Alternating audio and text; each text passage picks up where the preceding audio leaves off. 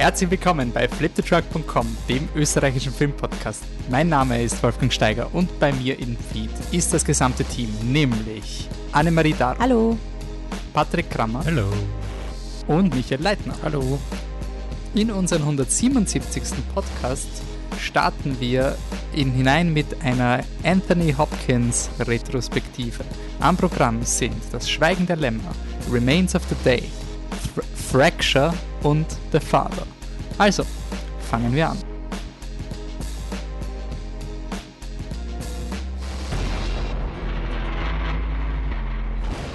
Jo, wir sind wieder da. Ähm, wir haben einen Special Podcast im, nach der Oscarverleihung äh, zusammengezimmert, weil wir eigentlich wie die meisten anderen davon ausgegangen sind, dass Chadwick Boseman als bester Hauptdarsteller bei den Oscars gekrönt wird. Das ist nicht passiert. Ich habe das auch in dem Moment, wo ich unseren Reaktionspodcast aufgenommen habe, ich bin wirklich nur aufgestanden, habe mir die GewinnerInnen angeschaut, habe eine Folge aufgenommen und rausgeworfen und erst eine Stunde später gelesen, dass anscheinend ein riesen Tamtam passiert ist bei der Oscarverleihung, weil ähm, Normalerweise kommt der beste Film am Schluss, aber man hat schon vermutet, der Chadwick Boseman könnte da gewinnen und das wäre ja dann so ein toller, ähm, eine tolle Celebration vom Chadwick Boseman. Und dann passiert das, was heute halt nicht wirklich viele am Radar haben, hatten, nicht mal Anthony Hopkins selber, nämlich, dass er den Oscar als bester Schauspieler gewinnt. Und nach diesem äh, nach diesem Erdrutschsieg quasi haben wir gesagt, passt, ähm, vier Anthony Hopkins Filme können wir sicher finden, nach unserem Motto, vier Podcasten, die vier Filme und dann lassen wir ihn quasi, nachdem wir ihn so unterschätzt haben, äh, im Vorausrennen, aber wir waren nicht die Einzigen, also das Rennen war relativ klar bis zu den Oscars und das holen wir jetzt nach. Wir haben uns The Father ausgesucht und dazu noch drei Filme, in denen Anthony Hopkins äh, acted und Anthony Hopkins ist. Ähm, davor gibt es noch ein bisschen Feedback. Es gibt angeblich ab 19. Mai die Möglichkeit, dass Kulturbetriebe in Wien wieder unter strengen Sicherheits- Auflagen öffnen dürfen. Unter Kulturbetriebe fallen natürlich auch Kinos. Yay! Und jetzt schaut es so aus, als ob die kinolose Zeit endlich vorbei ist. Ab 19. Mai sind die Kinos wieder da. Und unter anderem gibt es ab 21. Mai eine äh, Filmretrospektive von äh, Wong Kar-wai, einem Regisseur aus Hongkong im Film Casino zu sehen. Mit 21, am 21. Mai startet dort In the Mood for Love. For Love. Und ähm, der Film ist bei uns im Podcast schon mal ganz kurz andiskutiert worden. Ähm, wir werden ihn aber irgendwann vielleicht wirklich nachholen. Ähm, nur kurz, uh, In the Mood for Love, was ist das für ein Film und warum finden wir ihn eigentlich cool? Michi, Anna? Ähm, also was, was, was ich sagen kann, ist, ich habe den Film letztes Jahr geschaut, weil wir so eine Klassikerphase hatten und mich hat er einfach voll erwischt. Das ist einfach so ein, ein, ein wunderschön gefilmter und, und romantischer ähm, Film. Einfach, also einfach eine ganz tiefe romantische Aura hat. Und ähm, es gibt auf Letterboxd eine ganz kurze Review von mir, ähm, die könnt ihr euch gerne durchlesen. Da sage ich gleich dazu, das ist ein Spoiler. Äh, da lest ihr dann, warum er von mir nur viereinhalb und keine fünf Sterne bekommen hat. Hat was mit dem Ende zu tun. Nein, Spaß beiseite, ist nicht romantisch, ist nicht schön. Und ähm, ja, für mich auf jeden Fall ein absolutes Highlight. Das heißt, es wäre auch für dich komplett legitim zu sagen, hey, wenn du ins Kino zurückgehst, dann kann man auch diesen Film schauen. Also das ist jetzt nicht es irgendwie quasi ein... Auf jeden Fall auch ein cineastischer Film, oder äh, cineastisch ein, ein Kinofilm. Ähm, wirklich sehr schön gefilmt und ähm, ja, wie gesagt, sehr emotional. Also ich, ich glaube, es gibt kaum eine bessere Möglichkeit, ins Kino zurückzukehren, als mit in den Mutverlauf. Wirklich eine ganz, ganz, ganz große Empfehlung von mir. Er ist im Kanon der, der großen Liebesfilme der, der Kinogeschichte, ist er da irgendwo ganz, ganz weit vorne mit dabei. Mhm. Ähm, na passt. Und damit ihr das auch noch machen könnt, haben wir äh, glücklicherweise die Möglichkeit bekommen, euch zu zwei Kinotickets für In the Mood for Love und einem Kinoposter zu verhelfen. Und ihr müsst eigentlich nichts weiteres tun, als entweder uns eine E-Mail schreiben mit eurem warum ihr euch auf diesen Film freut oder welchen Film von Wong, äh, Wong Kar Wai ihr besonders cool findet. Entweder per E-Mail oder ihr schaut auf unser Instagram, Twitter oder Facebook, wo wir dieses Gewinnspiel auch dezidiert als Gewinnspiel posten werden. Ähm, Schickt uns eure Kommentare und dann habt ihr die Möglichkeit, die zurück ins Kino zu kehren, kehren am 21.05. im Filmcasino, auch einem Kino, was uns extrem am Herzen liegt. Also es gibt auch wenige äh, Orte, wo ich fröhlicher zurückkehren werde als äh, Filmcasino, Gartenbaukino und diese, diese Bubble quasi ist einfach eine, eine Perfect Marriage, würde ich mal sagen. Und wenn ihr ein bisschen was in unserem Podcast-Programm nachhören wollt, es gibt einen Podcast, wo wir The Grand, ähm, es The Grand, na, jetzt, wir haben, haben wir einen Film von dem schon mal diskutiert? Sonst schneide ich Von Wong Kar Ja. Nein, das glaube ich Na, oder? Okay, dann schneid, dann habe ich das jetzt nicht gesagt, dann habe ich den verwechselt mit dem, Mit The Ang Lee oder Handmaiden. was? Ah, nein, das ist. Ich habe den mit The Handmaiden verwechselt, deswegen. Okay. Gut. Ähm, passt. Somit diese administrative Tätigkeit erledigt und wir kommen noch im Feedback-Segment zu zwei Shoutouts, nämlich einerseits recht gleich, wenn ihr den Podcast in eurem Feed habt, nämlich am 14.05. gibt es ein Online-Pub-Quiz zum Thema Harry Potter, das Flip the Truck co-featured mit den Wiener Quizwerken. Äh, Michi, was sind die Wiener Quizwerke und wie funktioniert das eigentlich, wenn ich beim Harry Potter Quiz mitmache? Wer ist Michi? Ich dachte, ich dachte, der Quiz Ja, der, der Michi kennt, der Michi hat Michi. Connections zu Ja, den eben. Wiener Quizwerken. Ah ja, also die Wiener Deswegen Quizwerke. frage ich ihn, ich habe die, ich hab die Verbindung ja nicht. Ja, Die, ja. die Wiener Quizwerke sind eigentlich nur eine Person, die ich ähm, ganz gut kenne. Ähm, die heißt Christian Clerici, zumindest nennt sich die Person so. Ja, im Endeffekt ähm, bei den Wiener Quizwerken könnt ihr online ähm, an einem quasi Art Pub-Quiz teilnehmen. Ihr macht einfach den Twitch-Stream auf, meldet euch vorher an und tut dann parallel mit eurem Team die Fragen beantworten. Äh, alle Infos dazu findet ihr auf äh, www.quizwerk.at. Da seht ihr auch rechts oben gleich so einen Button Harry Potter Quiz. Das könnt ihr eigentlich kaum übersehen.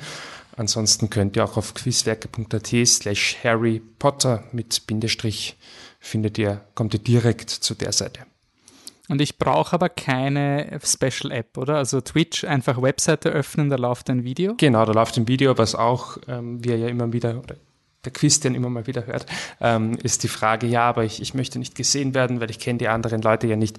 Ähm, falls für die Leute, die Twitch nicht kennen, das ist ein Streamingdienst, den hauptsächlich Gamer nutzen, nicht nur, aber hauptsächlich. Und äh, das ist nichts mit Kamera ein. Das ist, als würdest du einen YouTube-Livestream äh, schauen. Also du kannst, ich kann dich nicht sehen, niemand kann dich sehen, sozusagen. Also Twitch ist kein Chat, sondern ein Livestream. Okay. Passt. 15. Äh, 14.05. Freitag. Um 19 Uhr. Also hoffentlich, 19 Uhr, hoffentlich hört ihr den Podcast rechtzeitig. Ansonsten gibt es das nächste Quizwerk auch schon auf der Website nachzuschauen, äh, das aber dann nicht im Harry Potter-Thema ist, sondern weitaus breiter, mehr Allgemeinwissen äh, sein wird. Äh, das ist wann? Das, Das nächste ist dann am nach- 11. Juni und ähm, dann gibt es eine Sommerpause. Also wenn ihr es noch ausprobieren wollt vor September, dann müsst ihr euch jetzt bald anmelden. Okay. Dann noch eine Werbeeinschaltung im eigenen Interesse. Parallel zu unserem regul regulären Programm gibt es jetzt relativ bald, wahrscheinlich Ende Mai, das Kino der Sterne. Ist ein Star Wars Special Podcast. Äh, da wird im Hintergrund gerade sehr viel produziert und dann gibt es hoffentlich ab Ende Mai im Wochentakt oder zumindest im eineinhalb Wochentakt eine neue Folge pro Star Wars Episode. Ist ein, eine Podcast-Reihe, in der Filme über Star Wars entdeckt werden und wir laden Expertinnen ein, um zu unterschiedlichen Filmen uns Geschichten zu erzählen, darunter das Slash Film Festival, das, äh, der feministische Buchpodcast Die Buch und äh, das Filmmuseum. Also es wird ein sehr unterschiedliches Programm. Ich freue mich schon, wenn wir das endlich revealen können. So, aber jetzt kommen wir zum Hauptprogramm. Äh, Anthony Hopkins, zweifacher Oscar-Preisträger, nicht so wie Frances McDormand, wo ich draufgekommen bin, dass sie schon drei Oscars hat. Das war so ein, wow, holy shit. Äh, ich hätte immer geglaubt, Mary Streep ist da die einzige von den SchauspielerInnen, aber ja. Ähm, das Schweigen der Lämmer ist eigentlich der Anthony Hopkins-Film, an dem er eh wahrscheinlich nicht vorbeikommt. Äh, und es war natürlich auch, wie wir das Programm erstellt haben, ja, na, no, na, nicht. Also aber hinzu kommt nicht nur, dass er eh Ultra ist und nicht nur, dass es einer dieser Oscar-Filme ist, der die unglaublich seltene Kombi schafft, dass man Film, Regie, Drehbuch, Hauptdarsteller und Hauptdarstellerin, also diese Fünfer-Kombi ist extrem selten und schwer und das noch für einen Horrorfilm. Also alles ist gelegt und jetzt kommt noch dazu, dass er vielleicht bei einem von uns, einer von uns der absolute Lieblingsfilm sein kann. Einer der absoluten Lieblingsfilme, ich weiß es nicht. Anne, deine Bühne. Ja, Schweigen der Lämmer musste rein, eh klar. Ich liebe diesen Film schon seit ich, jetzt lass es mir nicht lügen, ungefähr 13, 14 bin. Ähm, tatsächlich äh, fange ich mal mit einer Anekdote an. Ich war ein braves Mädchen, sehr, sehr brav. Ich habe alles so gemacht, wie man es mir mit meinen 13 Jahren erlaubt hat und alles, was man mir nicht erlaubt hat, habe ich nicht gemacht. Und meine Freundin ähm, Bobs, Shoutout, ähm, war, war rebellischer als ich. Was man darunter verstehen kann, ist, dass sie abends lange, länger aufbleiben durfte als ich und Schweigen der Lämmer im Fernsehen gesehen hat. Full arg und dann mir erzählt hat, ah, Anne, den müssen wir schauen, der ist so cool, der Film, oh mein Gott, der wird dir so gefallen, weil wir waren, wir lieben Halloween, wir lieben alles, was gruselig ist. Und natürlich passte das damals schon sehr gut. Und ich so, na Bobs, den können wir nicht schauen, der ist ab 16, das geht nicht, das dürfen wir nicht. Und so weiter bis meine Eltern sich dazu geäußert haben und gemeint haben, du musst ihn unbedingt schauen, der ist super. und ähm, ich bin mir irrsinnig, also es, es hat sich so verboten angefühlt, den anzuschauen, bis so deppert. Den haben wir uns ausborgt von der Videothek. Und es hat sich so arg, ich habe mir gedacht, ich werde jetzt voll traumatisiert werden davon. Ähm, aber ich war nur begeistert, nicht traumatisiert. und es wurde dann zu einer richtigen Obsession ähm, von mir. Also Schweigende Lämmer, sowieso das ganze Hannibal-Universum vergesst Marvel, Hannibal-Universum ist the real thing. Ähm, ja, und es hat sich in mein Herz geschlichen. Ich weiß nicht, wie oft ich den Film schon gesehen habe. Ich habe das Buch gelesen, ich habe alle Bücher gelesen, habe alle Filme gesehen. Alles. Sogar Man, es ist ein Film, der... Ja, alles. Thomas Harris ist der Autor von Schweigen Lämmer. Hannibal Rising ist der letzte, ähm, Rote Drache und Hannibal. Das, sind, das ist das Vierer, also das Quartett ähm, man könnte sagen, in der richtigen Reihenfolge wäre eigentlich Roter Drache, Schweigender Lämmer, Hannibal und Hannibal Rising. Wobei Hannibal Rising ist ein ähm, Prequel. So? Prequel das, ist das nicht seine Jugend oder so? Ja, fürchterliches Buch, katastrophal, einfach nur provokativ. Darf ich was fragen zu, ja. zu Roten Drachen? Bitte. Weil ich weiß, es gab in den 90ern auch eine Verfilmung ja. davon. Ja. Kommt da Hannibal Lecter auch vor? Genau. Ja? Also in der Verfilmung aus den, ich glaube, 90er, ja, ja. Irgendwo in so. den 90ern. Das ist der, der Typ, der nachher bei CSI der, ja. der Chefermittler ist. Da war er noch dünn. Ja, das, auf das den stand ich früher voll. Okay, ähm, zurück zum Thema. Also, Schweigen Lämmer ähm, von Jonathan Demme, von dem ich weiß nicht, ob ich von dem je einen anderen Film gesehen habe. Ich habe auch den Namen nie registriert, dass der Regisseur so heißt, aber von mir aus. Ähm, geht um Hannibal Lecter, einem ähm, Massenmörder, Genie, ähm, Gentleman, Lebemann, alles in einer Packung. Ähm, natürlich gespielt von Anthony Hopkins. Und Haupt, äh, weibliche Hauptfigur ist Jodie Foster als Clarice Starling. Äh, die Story geht ungefähr so. Clarice Starling ist auf der FBI School, ist eine Streberin, will alles richtig machen. Äh, da sie Jahrgangsbeste ist, wird sie von Chefe geholt und gesagt, na, du musst jetzt mit dem Hannibal Lecter, musst zum im Knast gehen und mit dem reden, weil da gibt's ähm, Entführte. Und das wird einem gewissen Buffalo Bill, einem Massenmörder, der halt draußen unterwegs ist, den es noch nicht geschnappt haben, dem wird das zugeschrieben. Und da der Hannibal Lecter ein Psychiater ist und äh, für seine Erkenntnisse der Menschen bekannt ist, soll sie mit ihm reden und, und ihn ein bisschen ausfragen und ihm sozusagen so einen Deal anbieten, dass er dem FBI hilft ähm, und ja, dafür kriegt er ein bisschen verbesserte, äh, ja, verbesserte, wie nennt man das ja, unter, nicht Unterbringung, Unterbringung im Knast. Und sie geht auf jeden Fall hin und er findet sie natürlich total faszinierend und, und irgendwie total interessant, weil sie ist irgendwie recht schüchtern, aber gleichzeitig auch recht tough. Gute Mischung. Und ja, währenddessen wird die äh, Tochter einer Senatorin entführt von Buffalo Bill. Und es nimmt alles seinen Lauf. Im Endeffekt ist es die perfekte Kombination aus eben Horror, ähm, einem charismatischen Massenmörder, was man ja irgendwie als Mensch scheinbar mag. Serienkiller. Ähm, Serienkiller, genau, Serienkiller. Ähm, und geiler Musik, Kultzitaten.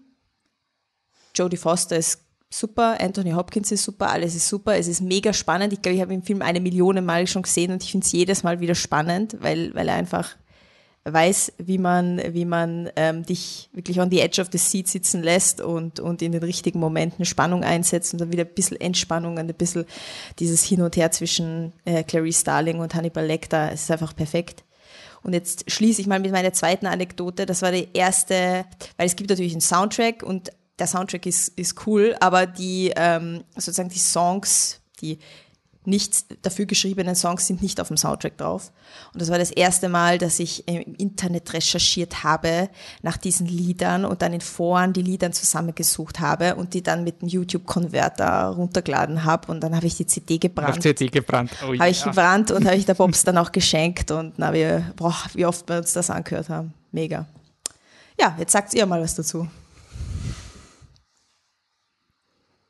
Ähm, ja, ich äh, kann mich eigentlich eh weitestgehend ähm, nur anschließen. Ähm, ich ich finde es einfach so ein Film, äh, es ist mir halt schon persönlich auch so erlebt, dass er wirklich so ein, wenn es dem, wenn der, selbst wenn der nur im Fernsehen läuft, ähm, du bleibst hängen und ähm, du schaltest irgendwie nicht mehr weg. Er hat einfach, klar, heute wir, wir kennen, also zumindest halt wir, kennen diese Geschichte ja in- und auswendig und, und er hat halt trotzdem hat er immer irgendwie noch etwas, was du sagst, ist halt ja spannend oder irgendwie also, er ist einfach cool. Er hat einfach, ich meine, klar, es sind natürlich viele Dinge drinnen, die, die jetzt nicht, sich jetzt nicht so cool sind und ähm, er hat ja schon noch so einen starken psychologischen Aspekt, gerade mit der, ähm, wie heißt die Jodie Foster? Clary Starling. Clary Starling, genau, mit der Starling. Ähm, hat er ja schon auch so, also so äh, an der Vergangenheit kratzt und so und das macht er schon auf sehr unangenehme Art und Weise auch. Aber gleichzeitig, es ist halt immer auch cool. Also ich finde, das ist so ein, du kannst ihn auch quasi mit Totalschädel aus ähm, schauen und er ist einfach mega cool. Er hat einfach super coole Zitate, er ist wirklich cool inszeniert. Es gibt diese ähm, berühmte Szene gegen Ende, wo ähm, Jodie Foster dann allein im, im Haus ist mit, mit, wie heißt der? Buffalo Bill. Mit Buffalo Bill und ähm, endlich kommt die Polizei, aber dann fuck ist sie beim falschen Haus und so oft zitiert die Szene und völlig zu Recht, dass einfach so cool inszeniert ist. Ähm, ich finde, er hat einfach dieses, also wirklich Wohlfühlkino ist es nicht. Das, das, also Leute, die bestimmte Genres mögen. Ja, aber er ist, halt, er ist schon sehr unterhaltend, finde ich, auf eine ja. gewisse Art und Weise. Was sicherlich nicht so, das habe ich jetzt auch schon öfters gelesen, was wahrscheinlich nicht so gut gealtert ist, ist wahrscheinlich aus der, aus der LGBTQ-Sicht. Ähm, da dürfte man ja. so mittlerweile ein paar Probleme mit der Figur des Buffalo Bills haben.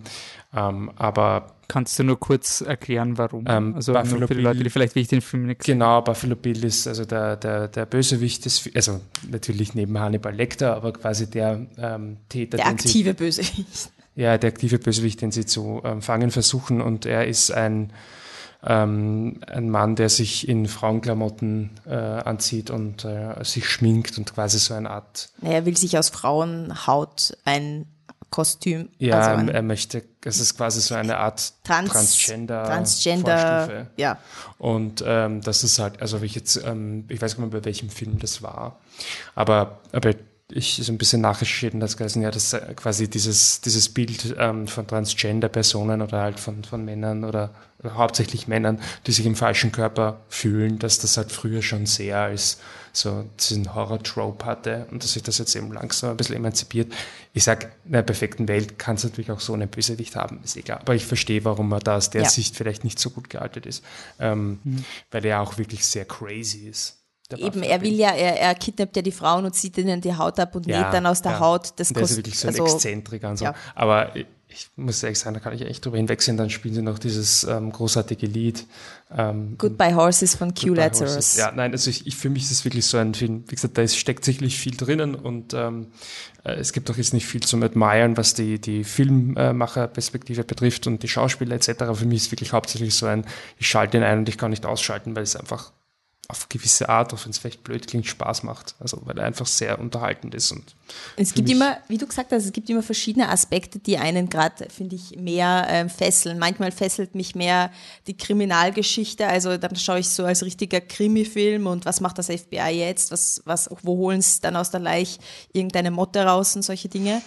Und dann wieder schaue ich es schaue aus dem Clarice Starling, ähm, Hannibal Lecter Aspekt, so was spielt sich zwischen den beiden ab. Also es, man bleibt eben immer hängen, weil es immer irgendwas hat, was dich, was dich fesselt, aber vielleicht ist es jedes Mal ein bisschen ein anderes Motiv des Films. Und ich finde halt auch ein bisschen, weiß nicht, wie ihr das seht, ich finde halt ein bisschen was Oldschooliges, was ich, oh ja. was ich mag. Also schon das Acting vom, vom Anthony Hopkins ist jetzt, also es fällt jetzt nicht gerade in Kategorie subtil, sondern ich finde, es hat schon etwas, du würdest heute wahrscheinlich solche in, in quasi wirklich hochwertigen Filmen es wahrscheinlich ein bisschen nuancierter darstellen, aber es hat halt dieses bisschen Oldschool-Feeling, das ich halt auch irgendwie ähm, ja, cool Oldschool, es passt ja eh 1991, ne? also ja. ist jetzt schon, ja, schon drei Jahrzehnte Oldschool. Alt. Ich finde es an dem Film so interessant, dass das, ich habe ihn für den Podcast leider nicht mehr äh, schauen können, äh, was, ich, was mir sehr wehgetan hat, weil ich kann mir erinnern, so als, keine Ahnung, 17-, 18-jähriger Edgelord quasi will man so urhart sein und ja, wow, ich schaue urarge Filme, oh, alle sagen mir, der schweigende Lämme ist so arg, na, so schlimm ist er ja gar nicht, das fühlt sich so auf. Und ich habe schon irgendwie das Gefühl gehabt, dass du halt eben diese Thematik von dem Buffalo Bill und was der macht, eben, dass das nicht so dieser Teenie-Schocker-Film gewesen ist, sondern dass es Leute eher verstört hat, die schon ein, bisschen äh, eben 2030 so in die Richtung waren und die das so extrem schlimm gefunden haben, weil so vom, vom, vom 17-jährigen Faktor, finde ich, war der Film für mich damals überhaupt nicht schlimm. Also mein Gott, dann beißt ihm halt mal in die Nase oder sowas. Also, uhu, und du glaubst, du bist hartig schon so, ne, das, das, da willst du mich, das Schweigen der Lämmer, so cool ist das gar nicht. Also so in die Richtung. Und ich habe das interessant gefunden, dass es ein Film ist, der so, ähm, so diesen Ruf hat, dass den extrem orgen Film, ähm, aber irgendwie halt nur, wenn du checkst, worum es geht. Also nicht, der Film selber ist nicht, hat nicht diese Psychostimmung, dass quasi jede Szene urorg ist und dich fertig macht. Das ist eher so eben dieses Kammerspiel. Also ich, ich rede nur von Erinnerung. Ich habe den Film leider nicht nochmal geschaut. Patrick, wie hast du ihn nochmal geschaut? Ich habe ihn, äh, zufälligerweise habe ich Lust drauf gehabt, ihn mir mal wieder anzuschauen und habe ihn vor ein paar Wochen geschaut. Äh, er ist halt immer noch einerseits leibend und, und spannend. Ich glaube, der Film ist, ist der einzige Grund, warum es sowas wie Criminal Minds gibt und warum Criminal Minds jetzt in Staffel 75 ist oder so. Und ja, es hat uns auch Anthony Hopkins verschafft, weil der war damals schon 54 und das war so der Film, mit dem er seinen Durchbruch geschafft hat in Hollywood. Vorher war er eher so der britische Schauspieler. Also auch da, danke. Und der hat einerseits glaube ich, wird der unglaublich oft hergenommen bei, bei, bei Videos, wie visuelles Storytelling funktioniert. Ich, ich habe irgendwann ein Video gesehen, ähm, wo man über den, den Schreibtisch von dem FBI-Direktor äh, redet. Äh, in der ersten Szene, wo er, wo er eingeführt wird, weil da, da also die, die Clarice kommt in diesen Raum und er ist noch nicht da und sie schaut sich um und sie sieht diese große Wand mit den ganzen roten Schnürdeln und den Fotos von den Toten. Und äh, sie schaut dahin und dann kommt er rein und dann setzt er sich und dann ist die Kamera so eingestellt, dass das er relativ mickrig erscheint und die, die ganze Last dieses Falls ist quasi so hinter ihm, so über ihm und das ist halt so, so oh mein Gott, schau, was, was Kameraeinstellung machen kann, ist irgendwie so ein, so ein Beispiel. Und auch der, der Twist, den der Michi schon erwähnt hat, mit äh, sie besucht ein Haus und die Polizei stimmt ein Haus und dann sind aber die, die Häuser quasi mehr oder weniger vertauscht. Ich weiß nicht, ob er der Erste war, weil man sicher da der eindrucksvollste und ich glaube, jede Serie hat den Scheiß irgendwann mal kopiert. Mhm. Also ich glaube, in jeder Szene ja. gibt es mal, gibt's mal eine, das kommt einmal vor, mindestens. Uh, und sonst hat der Film mal, also ich, ich, das erste Gespräch, wo sie haben, wir alle wissen, dass war improvisiert. Wir wissen, er hat andere Sachen improvisiert, um, um, um sie fertig zu machen. Also äh, um Jodie Foster das, das Schauspielern zu erschweren, äh, wofür sie ihm scheinbar immer noch sehr dankbar ist. Also sie hat immer mal gesagt, er sagt einmal was über ihren, ihren, ihren Süd, also ländisch, nicht südländisch, aber äh, Südstaaten-Akzent. Und sie hat halt gedacht, dass er sich über ihre, ihre Schauspielerei lustig macht, weil sie ist ja Australierin und, und war irgendwie urbeleidigt. Und das sieht man halt auch, dass sie da wirklich urbeleidigt war. Und nachher hat er es halt aufgeklärt und sie so, ah, cool, danke. Und das, die Szene hat halt den Film geschafft. Und du hast halt so Kleinigkeiten wie, er fragt sie aus und er sagt quasi eine Antwort für dich, eine Antwort für mich. Quid pro quo. Genau. Und immer wenn, wenn sie eine, eine Antwort gibt, dreht er sich weg von ihr und es ist halt urleibend, dass er sich immer wegdreht und den Raum gibt, damit sie quasi sagen kann, ohne auf ihn schauen zu müssen, wie er reagiert. Und das sind halt diese unglaublichen Kleinigkeiten. Und beim, beim zweiten Mal schauen, ähm, kommt auch eine, irgendwie eine, eine ich weiß nicht, ob, ob feministisch oder einfach nur, was auch immer es ist, jeder versucht, sich an die Clarice ranzumachen. Es ist wirklich urunangenehm. Also es gibt natürlich die, die eine Szene, wo der, wo der, wo der, der eine Straftäter sein Sperma nach ihr wirft oder ihr ins, ins Gesicht wirft. Das ist relativ on the nose. Aber jeden, den sie trifft, der macht sich irgendwie an sie ran. Sie muss dauernd versuchen, die, die, die, die Avancen äh, abzuweisen. Und es sind immer irgendwelche Typen in Machtpositionen, die das bei ihr machen. Und ich glaube, es gibt nur eine Szene, wo sie so ein bisschen drauf einsteigt mit irgendeinem so kleinen, weiß nicht, Leichenfotografen oder so. Ja. Und, und da hat der halt auch wirklich voll die Layers und der, der Film hat irgendwie auch, auch kein Fleisch, also das ist zwei Stunden, da, da gibt es nichts, was, wo, wo du das Fett wegschneiden könntest. Also wir reden von, von, von einem rundherum, glaube ich, ziemlich Meisterwerkfilm. Also ich wüsste nicht, worüber man sich aufregen könnte dabei. Darfst auch nicht. Offiziell. Glück gehabt. Unter der Annahme, dass die Anne uns jetzt nicht zerlegt, gibt es irgendwelche Kritikpunkte von dem Film? ich könnte beim besten Willen nicht, aber ich bin, ich bin zu voreingenommen. Ich habe ihn zu oft gesehen. Es ist einfach, es hat eine zu große Bedeutung in meinem Leben. Dieser Film klingt pathetisch, ist aber so. Von dem her, ihr dürft eh was sagen. Ich kann nur, ich kann eigentlich nur kritisieren, ähm, äh, was kann ich kritisieren? Das Buch finde ich nicht so gut. Also das Buch ist auf jeden Fall nicht so gut wie der Film, tatsächlich. Da finde ich Hannibal. Ist viel, gell? Äh, Hannibal, der, das Buch Hannibal ist viel besser, also viel besser, aber ist viel besser als Hannibal der Film. Na gut, der ist auch wirklich ablenken. nicht gut. Und Boah, das ähm, sind Kritikpunkte. Das ist arg, gell? Ähm, was kann ich noch dazu sagen?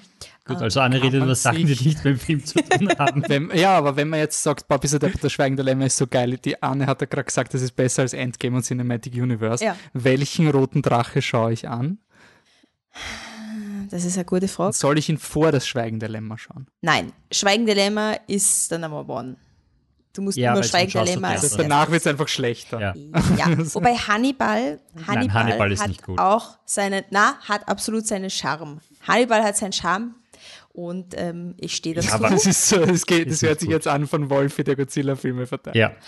Ähm, er hat seinen Charme und das Buch ist geil, weil da kommen es noch mehr zusammen und das finde ich super und ich bin gestört und das macht nichts. Ja, sie sind zusammen. Also Clarice und Hannibal. Wurscht. Ähm, auf jeden Fall. Ist das nicht ein bisschen weird? Ist mega weird. Ist mega weird. Nein, ich sage jetzt nichts mehr. Ich, jetzt ich habe gehört, die Clarice-Serie soll nicht gut sein. Die es jetzt gibt. Es gibt eine Serie ja, seit diesem Jahr gibt es eine Serie über sie, die, wo Hannibal Lecter nicht vorkommt. Ähm, dafür soll Hannibal die Serie unglaublich geil sein. Mit Mars Mikkelsen. Ja. Soll ja, geil. Das ist so eine dieser Serien, die bis heute lamentiert wird, dass sie abgesetzt wurde, oder? Nach drei Staffeln, glaube ich, ja, ist ja, es ist, es ist der eine Typ, der immer die Serien macht, die abgesetzt der Brian werden. Fuller. Genau, der, der auch American Gods gemacht hat und so weiter. Und das ist irgendwie eine von diesen ganz tollen Serien, wo alle sagen, ah, die ist so großartig, aber sie schaut einfach nach unglaublich viel Arbeit aus. Ja, ich habe es interessant gefunden, dass der, dass der Hannibal Lecter ist ja so eine große Figur und ähm, im Hannibal Rising war dann diese große Enttäuschung mit, ja, das, es gibt ja auch einen Film Hannibal ja. Rising, glaube ich, nicht nur ein Buch. Und dass dann die Serie eben genau das geschafft hat, anscheinend eben dadurch, dass sie einfach mehr Zeit hat und nicht den direkten Vergleich mit Anthony Hopkins machen muss über mehr Folgen. Ähm, aber ja. Ähm, nur zum fürs Protokoll, das Schweigen der Lämmer war der letzte Film, der die sogenannten Big Five Oscars gewonnen hat 1991. Es gibt drei Filme, die das geschafft haben. It Happened One Night 1934. Einer flog über das Kuckucksnest. Einer flog über das Kuckucksnest, auch verdient, und eben The Silence of the Lambs. Also es ist wahrscheinlich liegt es einfach darum, dass es sehr schwer ist, einen Film zu haben, wo zwei Schauspieler halt einfach so die Power-Performance geben. Ja, also, man muss auch sagen, dass Anthony Hopkins, also als Hauptdarsteller da ist es ja auch sehr, hm, ich glaube, es ist der, der Hauptdarsteller, der die kürzeste Screentime hat, weil er ist, ah, wie viele Minuten hat er? Ich glaube, ich glaube knapp unter 20 oder knapp über 20. Das weiß ich jetzt gar nicht auswendig. Er ist echt nicht oft in dem Film, also er hat, er hat nur ein paar, paar Szenen davon her äh, Glück gehabt. Mhm. Okay, dann gehen wir weiter zum Film Was vom Tage übrig bleibt. 24 Minutes, I'm sorry. Ich habe gerade nachgeschaut. 24 Minutes and 52 Seconds. Und der ist der die, die Rolle oder der Oscar-Gewinner? Um, ähm, Gewinner oder, ja, oder nominiert? Warte. To ever win an Academy Award for Best Actor in Leading Role. Mhm. Kürzer war nur David Niven auf, aus einem Film aus 1958. Ja, das gilt ja wahrscheinlich nicht, weil der Film selber 60 Minuten wahrscheinlich war. Wahrscheinlich, und er hat es um 10, 13 Sekunden nicht geschafft, der kürzeste zu sein. Okay. Gut. Dann springen wir zwei Jahre weiter, 1993. Was vom Tage übrig blieb, Englisch The Remains of the Day. Michi, den wolltest du mal nachholen. Ja, richtig. Es ist ein äh, britischer ähm, Kostümfilm, könnte man glaube ich sagen, den ich immer schon mal sehen wollte. Die Anne hat immer in sehr hohen Tönen äh, davon geschwärmt und ich habe schon öfters gelesen, dass, also ich hatte immer den Eindruck, dass das so quasi ein, ein Kostümfilm, der so ein bisschen ähm, ja, ein bisschen anders ist als vielleicht andere. Ähm, ich habe erstmal gar nicht gecheckt, wann der spielt. Ähm, vom Poster her dachte ich, der spielt viel früher. Ähm, tatsächlich spielt er, also hat zwei Zeitebenen, aber die meiste Zeit spielt er in den 1930er Jahren. Das Ganze ist ein Buch, also posiert auf dem Buch ähm, The Remains of the Day oder Was vom Tag übrig blieb, vom Kazuo Ishiguro. Der hat äh, vor ein paar Jahren den Nobelpreis gewonnen. Vielleicht sagt euch der was. Regie hat äh, James Ivory geführt der ist unter anderem bekannt, dass er vor ein paar Jahren für Call Me By Your Name den Oscar fürs Drehbuch gewonnen hat. Regie hat er nicht geführt. Ähm, genau, und äh, Hauptdarsteller ist natürlich Anthony Hopkins. Ähm, er spielt den, also in dem Fall ist er wirklich Hauptdarsteller.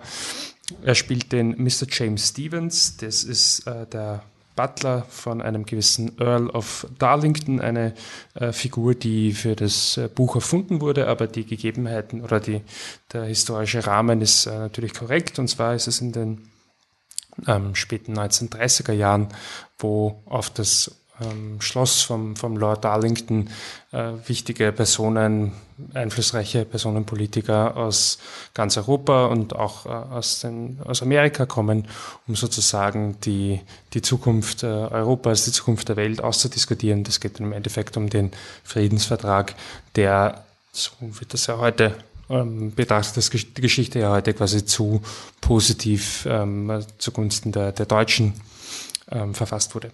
Und der ähm, Lord Darlington nimmt also relativ früh eine recht fragwürdige Rolle ein. Also er wird dann auch später, das sieht man dann auch schon am Anfang immer wieder, äh, wieder als, als Traitor, also als Betrüger bezeichnet, der sozusagen der Großbritannien ähm, die Nazis ähm, eingebrockt hätte.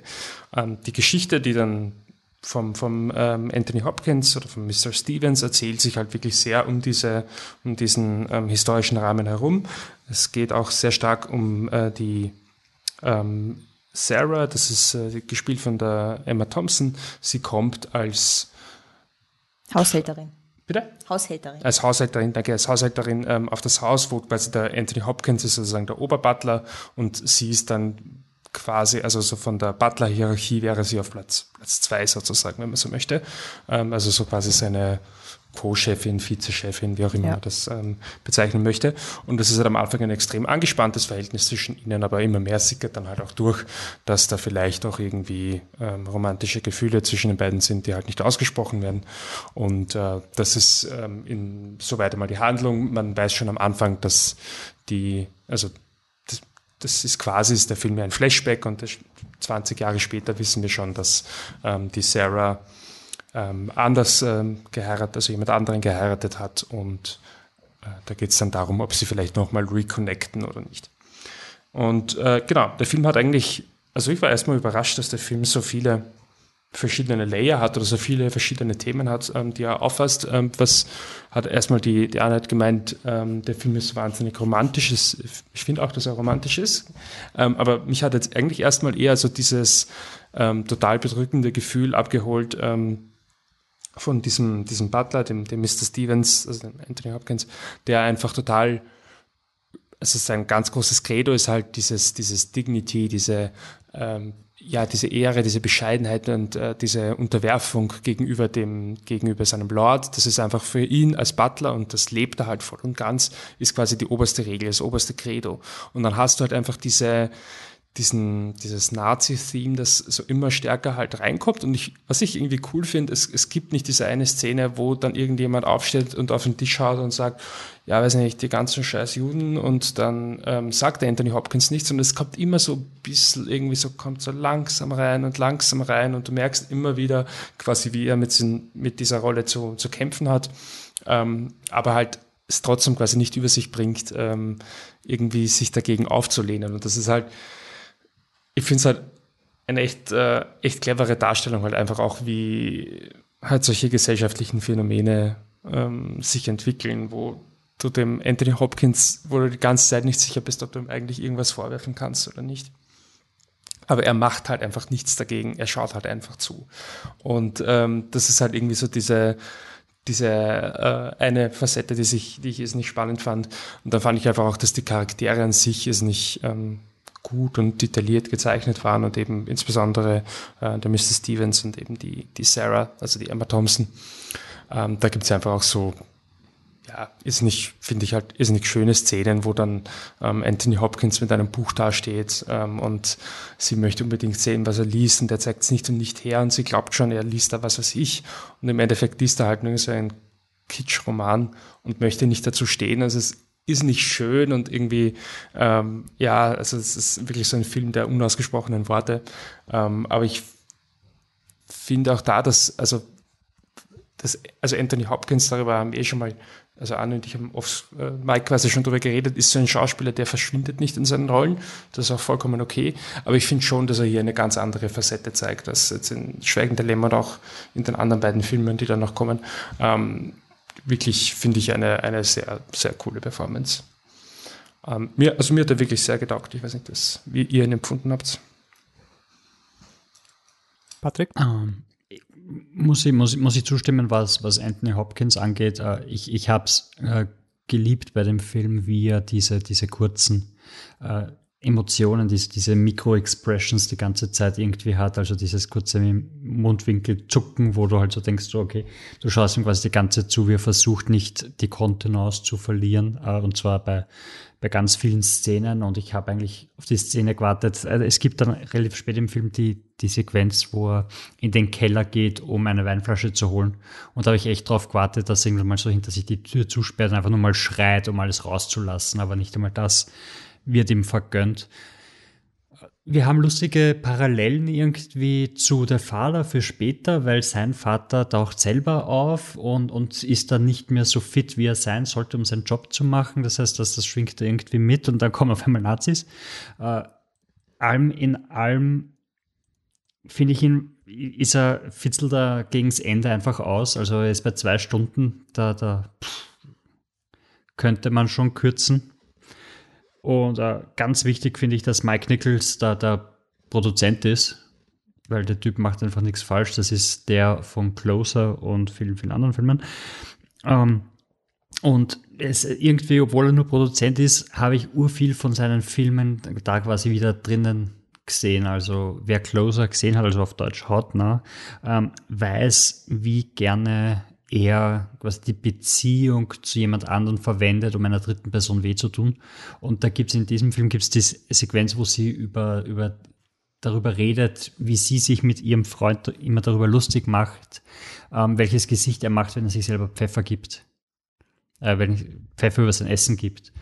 Und äh, du siehst richtig, wie ihm das weh tut. Und du siehst richtig, dass Emma Thompson das nur sagt, um ihm weh zu tun, weil er, I guess, ähm, ihr nie quasi seine Liebe gestanden hat und jetzt sogar zuschaut, wie sie einen anderen heiraten will.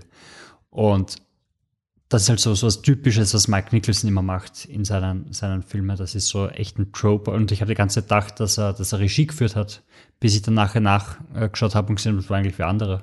Also das, das fand ich, fand ich interessant. Sonst, ähm, mich hat es gewundert, dass er mich am Anfang so gepackt hat, aber ich habe einfach die Sprache, diese, dieses Hoch, trabende Englisch einfach so cool gefunden, wie sie die ganze Zeit reden und so, ah, oh, Mrs. Stevens, Mr. Stevens, da, da, da, da, da.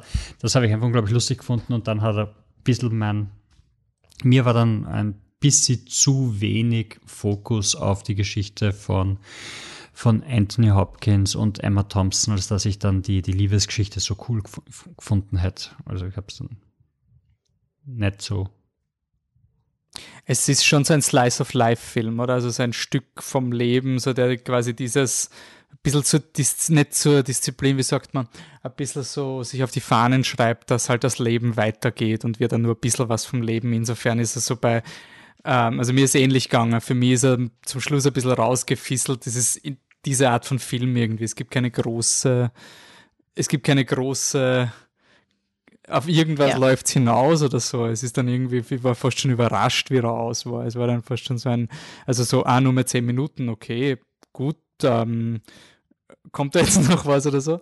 Ich finde es ich find's irgendwie so lustig, weil es gibt so, so äh, Stereotypen, die man dann, die sich einfach über Jahre etabliert haben und für die einzelne Filme nichts können. Ich habe dann halt schon so lächeln müssen, wie ich schaue diesen Film, es sind britische Schauspieler, historisch, na wann kommen die Nazis? Ah, es kommen die Nazis. Also das war ist so diese, diese gewisse Oscar-Trope.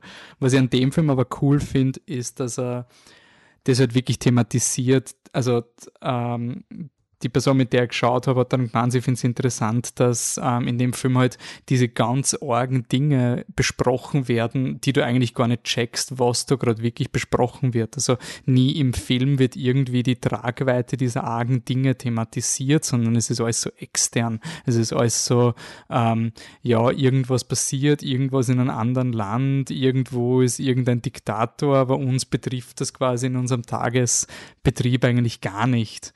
Und es gibt dann auch nicht den Moment, wo das so richtig nach unten kommt und du quasi draufkommst, was da der Hitler in Wirklichkeit tut, also dieses ganz Pathetische, sondern es ist dann eher so ein, in der Gegenwart wird es dem Anthony Hopkins dann vorgeworfen, warum er nichts gemacht hat. Und ja, es ist halt ein bisschen so dieser Film, der, der diese Enabler-Kultur ein bisschen darstellt. Also halt, welche Leute haben mitgemacht, vielleicht teilweise nicht wissend, aber haben quasi auch riesige Entscheidungen getroffen, die katastrophale Folgen hatten.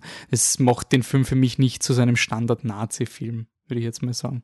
Auch wenn dieser Trope von den britischen Schauspielern machen Historiendrama, was in der Nazi-Zeit spielt, das ist halt schon bis in die frühen 10er, 2010er Jahre war das halt ein Garant für, für Best Picture ähm, Favorit. Ja, obwohl ich muss sagen, bei dem Film einerseits habe ich mal relativ lange gebraucht, bis ich draufgekommen bin, dass er in den 30ern spielt, nicht in den 40ern. Mhm. Also mein Mind war also wie sie angefangen haben, mit wir verhandeln es mit den Deutschen, war es sofort, okay, gut, sie verhandeln nach, den, nach dem Zweiten Weltkrieg.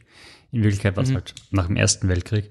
Und, und ja, er, er nimmt schon dieses, dieses ähm, wenn du deiner Rolle gleich bleibst, also wenn du nur deine Rolle spielst und nicht schaust, was um dich herum passiert, dann kann das problematisch sein.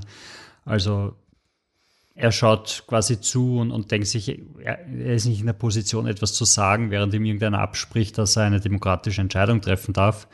Ähm, gleichzeitig sagt er nie was und, und ist auch selber so ein bisschen so revisionistisch unterwegs. Also die Szene, wo er die, die zwei jüdischen Angestellten rauswirft und, und das einfach nur sagt, ja, das war die Entscheidung des Chefs und der Chef hat das entschieden und, und wir haben es halt auszuführen und aus. Und später kommt er dann halt wieder rein und sagt so, ah, der Chef hat jetzt gefragt, was aus diesen zwei jüdischen Damen wurde. Ähm, du erinnerst dich ja, wir haben uns ja damals so, so aufgeregt, wie ihn rausgeschmissen hat. Und ich so, nein, das habe ich nicht gesehen. Also du warst einfach da und es war dir eher, also nicht egal. Wir haben schon gesehen, dass dich irgendwie stört, aber dich hat es halt eher gestört, dass da zwei gute Arbeiterinnen verloren gehen. Und der Rest, und, und von dem her war das, war das schon ganz, ganz interessant. Mhm. Anna, du hast noch gar nichts zum Film gesagt, obwohl du ihn eigentlich als einziger gekannt hattest vorher. ja, ich glaube, ich habe es geschaut als, also ähm, wo ich überall Romanzi Romanzen rausgesehen habe, mit dem gleisesten Blick zwischen zwei Schauspielern, habe ich schon geschippt. Also das ist sich auf den auch zugetroffen, dass ich mich in meiner Erinnerung immer an die, an die arge Romanze erinnert habe eigentlich. So arg ist die Romanze gar nicht. Also es hat mir jetzt wieder das Herz halt fast gebrochen, das schon. Aber jetzt habe ich natürlich auf die anderen Dinge auch mich konzentrieren können. Ich finde halt, es ist schon dieses Enabler-Ding, klar, also steht auch dafür und, und es soll auch das darstellen, aber ich finde, es ist halt auch diese, diese sehr zutiefst auch britische Thematik von dieses Upstairs, Downstairs, das mich auch sehr fasziniert und wo ich auch sehr gerne zu Filmen oder Serien oder was auch immer anschaue. Also dieses Master and Servant, was halt so in, in dieser britischen Kultur drin ist und eigentlich auch in den Szenen mit, mit, mit dem, wo der amerikanische Gentleman das, ähm, äh, das übernommen hat. Und das ist schon in den 50er, wir sind jetzt schon, glaube ich, in den 50er Jahren, wie absurd es eigentlich ist, dass er da noch einen Butler hat, der ihm, der keinen Toaster will in der Küche, weil na, sowas braucht man nicht, wir brauchen nur gute Angestellte, die halt so toasten können, du brauchst keinen Toaster. Und solche Dinge, also diese Absurdität ähm, dieses, dieses starke Rollenverhältnis und äh, Klassenverhältnis zwischen den Upstairs und eben den Leuten Downstairs, die für sie hackeln. Und dass die ihre eigene Hierarchie haben, dass das so als englische Kultur, Teil der Kultur gesehen wird. Das finde ich immer wieder spannend und ich finde, das, das macht dieser Film auch sehr, also das zeigt dieser Film halt auch sehr gut und lifelike irgendwie, diese zwei Welten, die nebeneinander existieren und wo es auch downstairs die, die Rechte, Pflichten und, und Verhaltensweisen gibt, die du durchhalten musst, noch eben Hierarchien, wo der eine, der Unterbutler sagt, na, er will auch irgendwann einmal Sir genannt werden, weil er Oberbutler wird und sein eigenes Zimmer haben und dann dort Zigarre rauchen, wo quasi für diese Leute das das Ziel ist. Also ein, ein, ein Servieren zu sein, aber der höchste zumindest von denen und auch irgendwie ein eigenes Leben. Also das finde ich immer, jedes Mal, wenn ich einen Film oder eine Serie eben über dieses Thema mir anschaue, finde ich das so faszinierend. Und das hat für mich jetzt besonders hervorgestochen, ähm, dieses, diese Zweiklassengesellschaft einfach. Ja, es hat halt einfach irgendwie was von, von Arbeitsethos oder so, oder, oder die Philosophie, die man sich selbst zurechtlegt, um, um damit zurechtzukommen.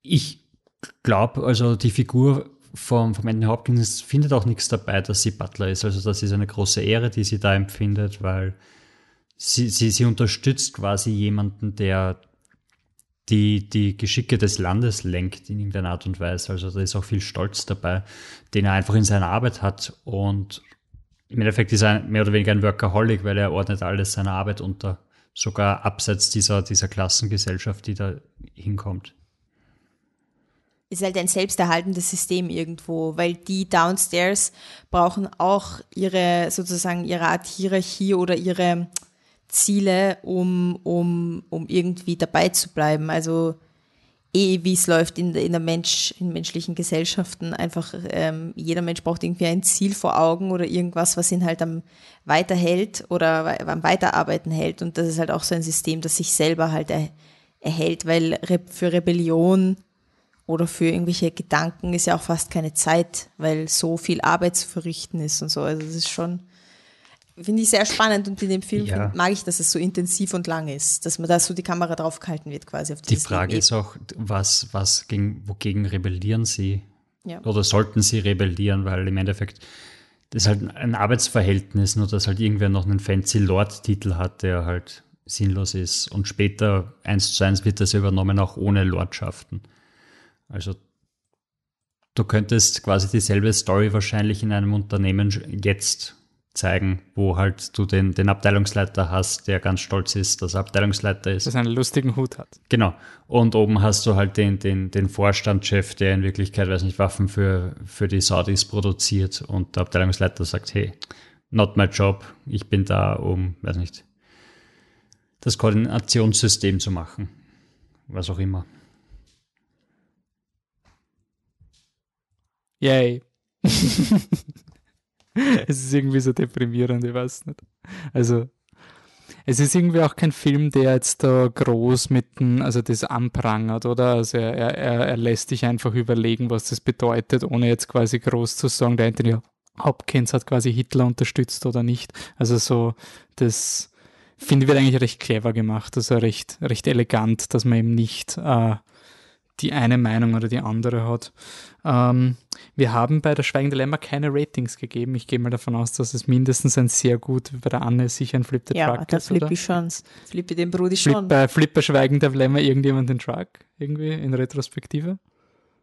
Ja. Weil es auch schon wurscht ist? Ja, warum nicht? Ja, zwei Flipper. ich mag ihn schon uh. sehr, ja. Patrick? ja, nein, ich glaube, ich bleibe bei, bei sehr gut, weil er mich. Er ist leiwand und ein Meisterwerk, aber er hat mich jetzt nicht so mitgenommen, dass ich sagen würde, der, der flippt da. Also ich bleibe mhm. bei, bei sehr, sehr, sehr, sehr, sehr gut. Ich kann nichts, also ich kann nur beim sehr gut bleiben, weil ich ihn nur einmal gesehen habe.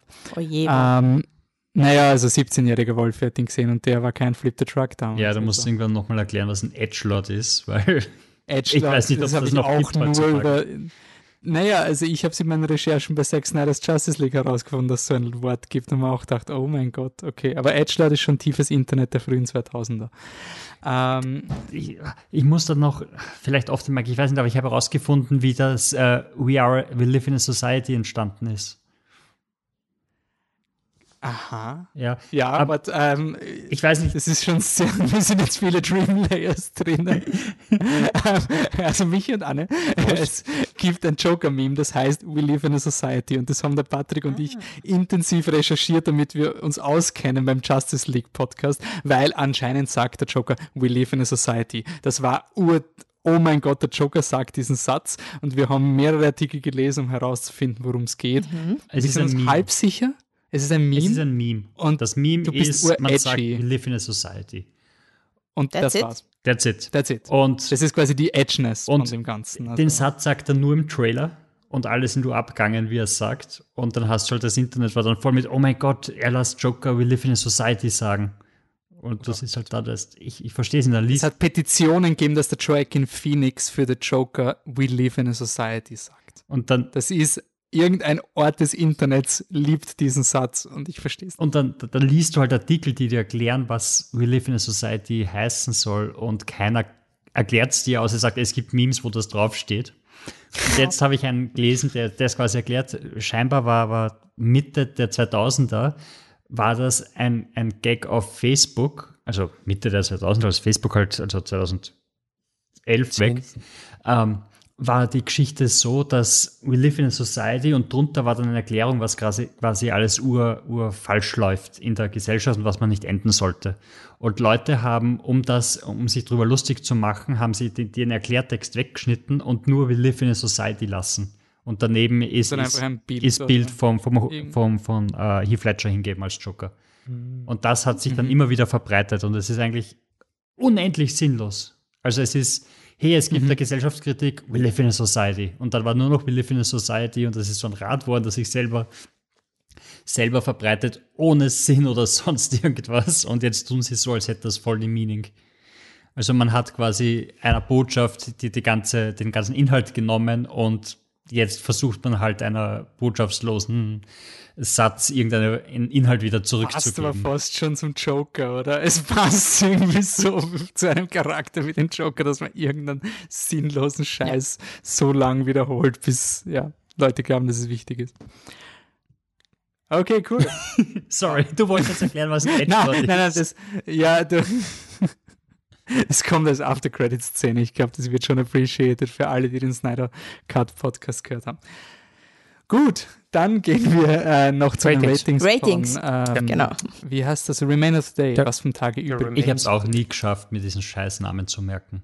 Jedes Mal. Blieb oder bleibt? Jedes Mal. Was vom Tage ja, übrig. Jedes Mal beim Googlen. Fuck, wie hat der Film nochmal geheißen? Mhm. Ah, welchen Film muss ich noch schauen? Okay. Oh, shit. Irgendwas mit. Bei mir Day. ist ein empfehlenswert, Michi. Äh, ein sehr gut. Sehr gut. Empfehlenswert.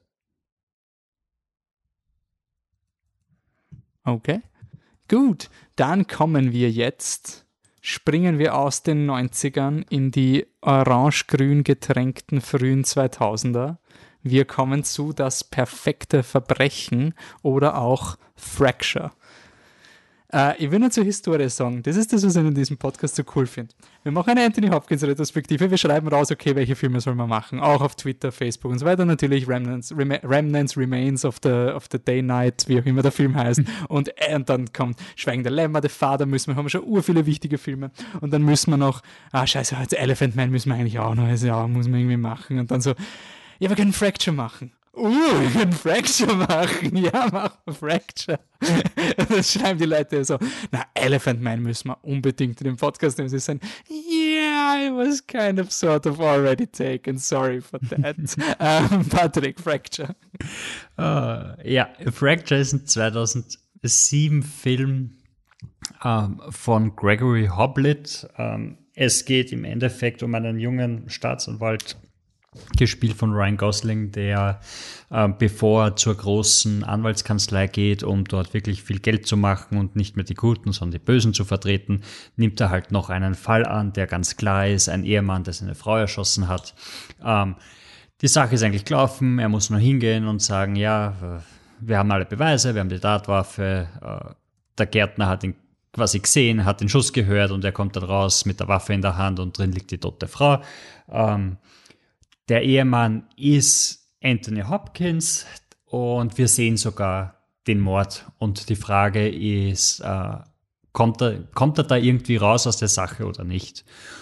Und es ist einfach nur, es ist einfach nur ein gut gemachter Thriller, der in einem Gerichtssaal spielt. Für mich ist er so ein bisschen so äh, wie Lincoln Lawyer, Lincoln Lawyer war ein paar Jahre später der Film von Matthew McConaughey, mit dem quasi die McConaissance, also sein, sein, sein Comeback zu echten Filmen äh, gestartet hat. Es ist einfach nur ein gut gemachter Film mit ganz starken Performances, die das alles irgendwie auf eine Stufe mehr erheben, der nicht so dumm ist, der einen guten Twist hat, meiner Meinung nach.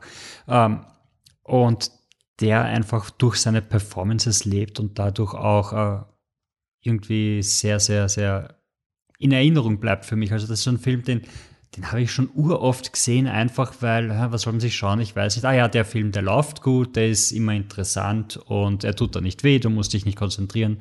Ähm, er macht dich am Ende nicht fertig. Alles gut. Ist so ein, so ein schöner äh, Sonntagabendsfilm irgendwie, der, wie gesagt, durch seine äh, Performances von Ryan Gosling und Anthony Hopkins äh, ganz, ganz äh, stark ist das ist der Film, wo ich, wo ich gelernt habe, Anthony Hopkins Falten zu lieben. Der, also seine Falten sind irgendwie eigene Schauspieler. Die über ein linken Auge oder die, ja, die auf jeden Fall, aber auch die anderen. Ah, und, und es Zwei gibt, genannt, Honey und Nanny. und es gibt einfach eine Szene, wo er darüber redet, wie, äh, wie eine, eine Kugel in den Kopf eines Menschen einträgt und wie das ausschaut und dann drückt er sich dabei selber mit seinem Daumen auf die Wange und dann gibt er den Daumen weg und einfach diese Delle, die er sich da eingefügt hat, die bleibt einfach noch, weil halt schon die, die Haut nicht mehr so diese Spannung hat. Und die Szene ist aus irgendeinem Grund in mein Gedächtnis gebrannt. Die Szene und die Szene, wo, wo Ryan Gosling mit einem, mit einem Flamingo winkt.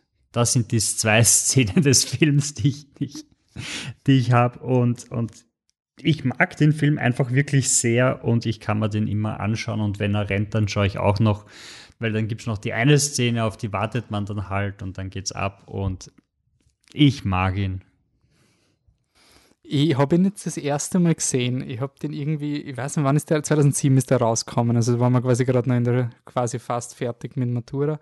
Ähm, ich habe den irgendwie damals nicht mitgekriegt. Mhm.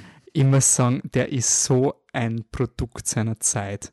Also bist du deppert. Also das ist, da kannst du abrattern, was geil war in den frühen 2000 so, Da gibt es einen Typen, der ist knallhart, der kann nicht verlieren. Und dann gibt es den einen Typen, der ist offensichtlich ist er. Also der Fall ist so closed. Der ist so offensichtlich schon. Und Andy Hopkins ist mal die ersten 15 Minuten, muss er mal zeigen, dass er Zero Fucks gibt. Bis bis quasi der letzte Trottel checkt, hey, der Typ hat irgendwas vor. Und dann ist er immer so cool und grinst ihn an und dann zwinkert er mit den Augen und dann gibt es ein Mindgame zwischen zwei Männern und keiner, keiner ist ein Verlierer. Und vielleicht ist quasi das Einzige, was mir gefehlt hat an diesem Film, wäre ein Satz, in dem der Filmtitel vorkommt.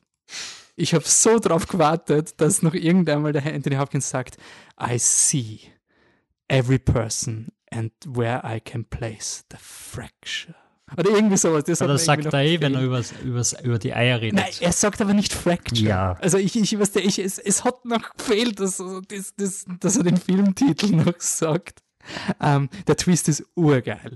Also der Twist, ich habe den ganzen Film mich gewundert, so okay, also es gibt diese grundlegende Frage, die soll auch nicht aufgeklärt werden. Also, wie, wie, wo ist die Tatwaffe? Und die ist richtig cool. Also, ich habe schon mit Helikoptern vermutet oder irgendwelchen, äh, keine Ahnung, irgendwelchen unterirdischen Korridoren oder Leute, die Masken tragen und ausschauen wie der Anthony Hopkins und so.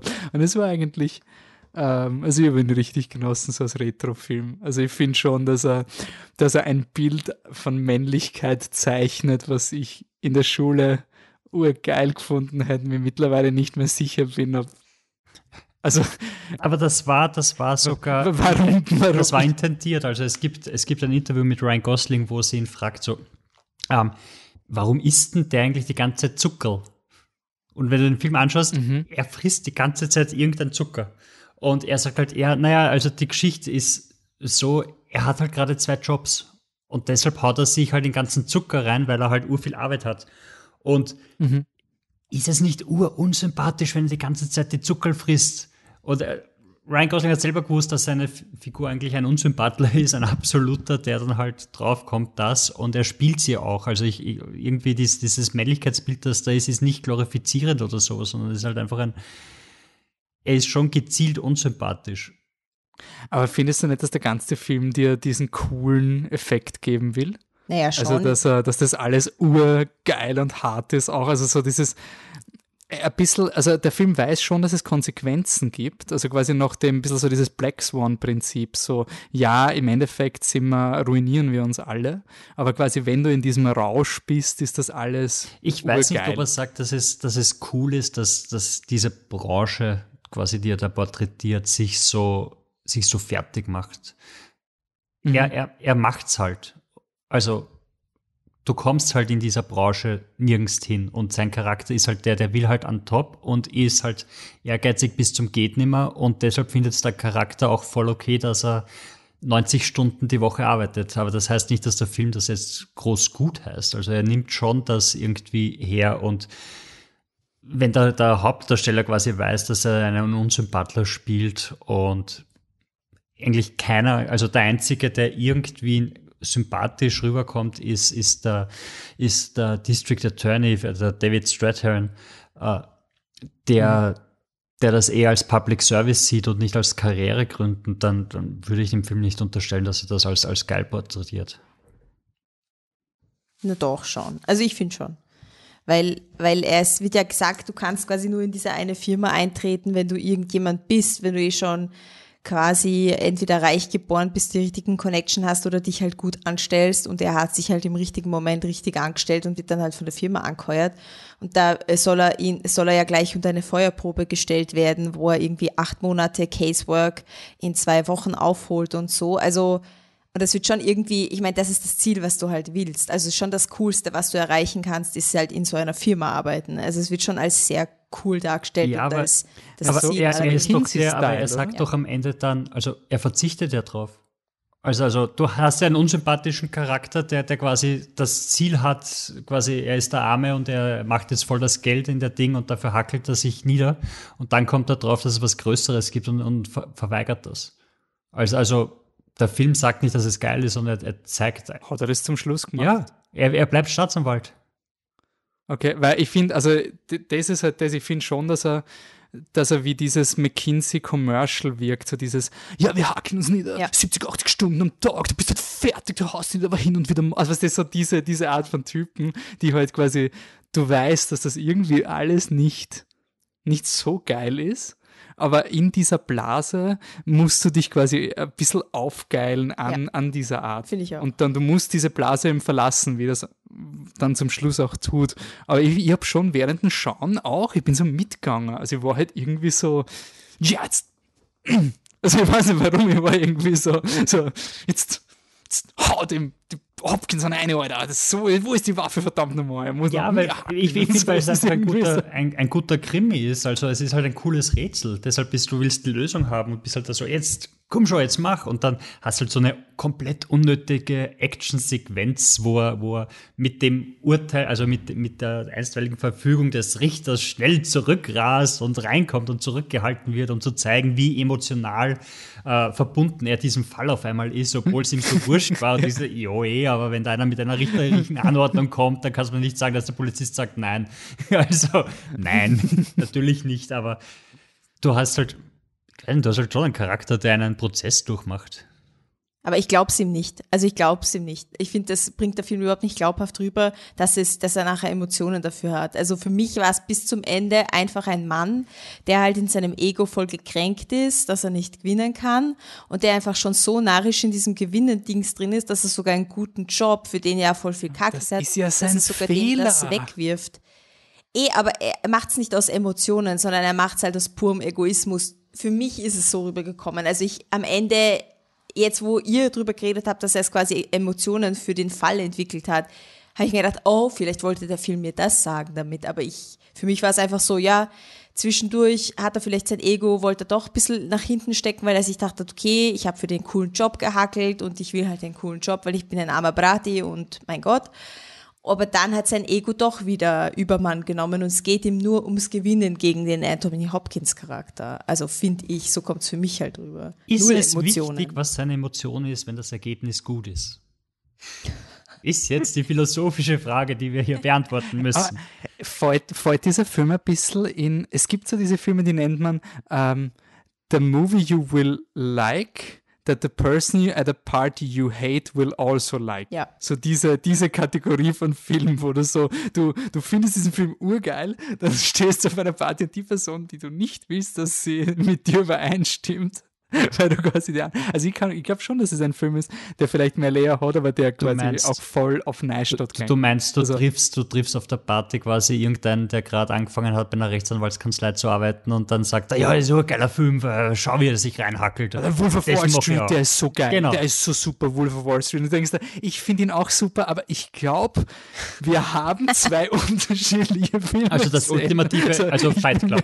In Wirklichkeit Fight Club. Fight Club, äh, oder wie heißt der Stanley Kubrick-Film, der Kriegsfilm, ah. ähm, Full Metal Jacket beim yeah. Bundesheer. Das ist so, ja, wir finden ihn beide geil, aber ich bin mir nicht sicher, ob wir, also äh, Game of Thrones bis, bis zur letzten Staffel quasi, also ich bin Einer mir nicht sicher, ob wir das gleiche geil finden, worum es in dem Film eigentlich geht. Ich glaube nicht, dass der Film diese, diese Fans so. hat, weil ich glaube, der Film ist einfach ein, ein B-Movie. Er ist nicht mehr. Ja. Ist, ist, aber ich glaube, im Kino ist er genau ja. sowas gegangen. Ja. Also im Kino war er dieser fetzige der war Film uns, von den zwei. Im Kino, ich glaube. Doch, der war im Kino. War im ich war, ich habe es im Kino angeschaut, weil ich war ja damals extremer Anthony Hopkins Fan, eh klar. Und Bobs und ich Love You Bobs. Wir sind natürlich Kino gegangen und haben den geschaut, eh klar. Damals hat er mir besser gefallen. Für mich war das der ultimative Fernsehfilm immer und dann bin ich drauf gekommen, dass ich den einen Schauspieler, also Anthony Hopkins habe ich erkannt, das war der coole alte Sack und dann ich, bin ich drauf gekommen, das ist der andere Schauspieler, den ich eigentlich auch aus irgendwo mag und da habe das war Lars and the Real Girl, glaube ich, wo ich ihn gesehen habe zum ersten Mal. Bin ich drauf gekommen, hey, das ist ja Ryan Gosling und das war, war bevor der Ryan Gosling Boom dann angefangen hat, äh, vier Jahre später oder so für mich war das der ultimative Fernsehfilm mit einem eh okay Skript, mit einem besseren Twist und starken Performances, der halt immer auf, auf RTL 2 oder Vox rennt. Ich habe mir halt, seitdem ich Schweigen Dilemma eben gesehen habe und halt mega Anthony Hopkins Fan war, haben Bobs und ich halt uns immer erwartet, dass wieder sowas kommen könnte. Sowas, was uns ähm, irgendwie wegswappt. Und dann waren wir halt im Kino und waren damals schon milde enttäuscht, das weiß ich noch, aber in der Zeit, also als Jugendliche, wo du halt deinen, deinen Fanleuten, also zu denen du, die du irgendwie halt voll magst, da war man halt treu, ne? Da, da hätte man jeden Film irgendwie verteidigt von den Leuten. Also zumindest ist mir so gegangen. Und ich weiß aber noch, dass mein Feeling schon damals war, naja, also so gut wie Schweigen Lämmer ist es nicht, aber wir müssen es jetzt quasi nicht ganz leugnen oder so. Moment. Ja, so. Aber ich weiß noch, wie man halt aus, also ich kann mich sogar lebhaft daran erinnern, wie wir aus dem Kino halt rausgegangen sind und beide halt so milde enttäuscht waren. Aber in, damals konnte man diese Enttäuschung, also konnte ich nicht so zugeben, sondern man hat schon noch immer positive Sachen finden müssen, weil, weil man wollte irgendwie nicht wahrhaben, dass, dass das vielleicht jetzt doch nicht so cool war, wie man sich halt voll gehypt hat auf das. So, das ist wieder Anthony Hopkins, ist schon wieder so ein Psychopathen, voll geil.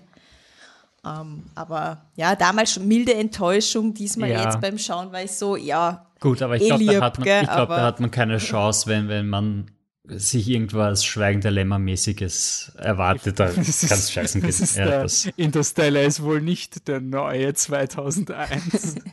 ja, da hast du halt wenig, wenig Chance. Michi? Ja, ich, ähm, ich finde, also ich war den generell ähm, voll unterhaltend. Also ich habe es ähm, genau ähm, wie, wie du Wolf auch empfunden mit diesem, das ist einfach so dieses so witzige Fenster in diese Zeit von damals und ich, ich mochte halt, also ich, ich vermisse irgendwie diese Art von Filme ein bisschen. Ähm, obwohl ich den jetzt nicht irgendwie überragend gut fand, aber, aber irgendwie diese Art von Film, ich finde, der wäre so unterhaltsam. Du schaltest den ein und schaust, das einfach ja. so. Ich, ich habe mich so gefreut, den sehen zu können. Das war so ja. dieser Sorwart. Jetzt schaue ich Remains of the Day und vor Vater kommt noch Fracture. das ist so dieses. Was ich halt. Ähm, Vielleicht noch, also das, das, der, der Twist hat mich überhaupt nicht so gehabt, leider. Ich weiß nicht warum. Hat, nicht? Hat die Anne irgendwas erwähnt, aber für mich war das von Anfang an ganz klar, wo die Waffe ist. Ähm, aber ich, ich weiß nicht warum. Ich glaube, die Anne hat irgendwas gesagt oder so. Ich weiß nicht mehr. Aber es war irgendwie so, das, deshalb war für mich total klar, wo die Waffe ist. Aber es ist ja wurscht.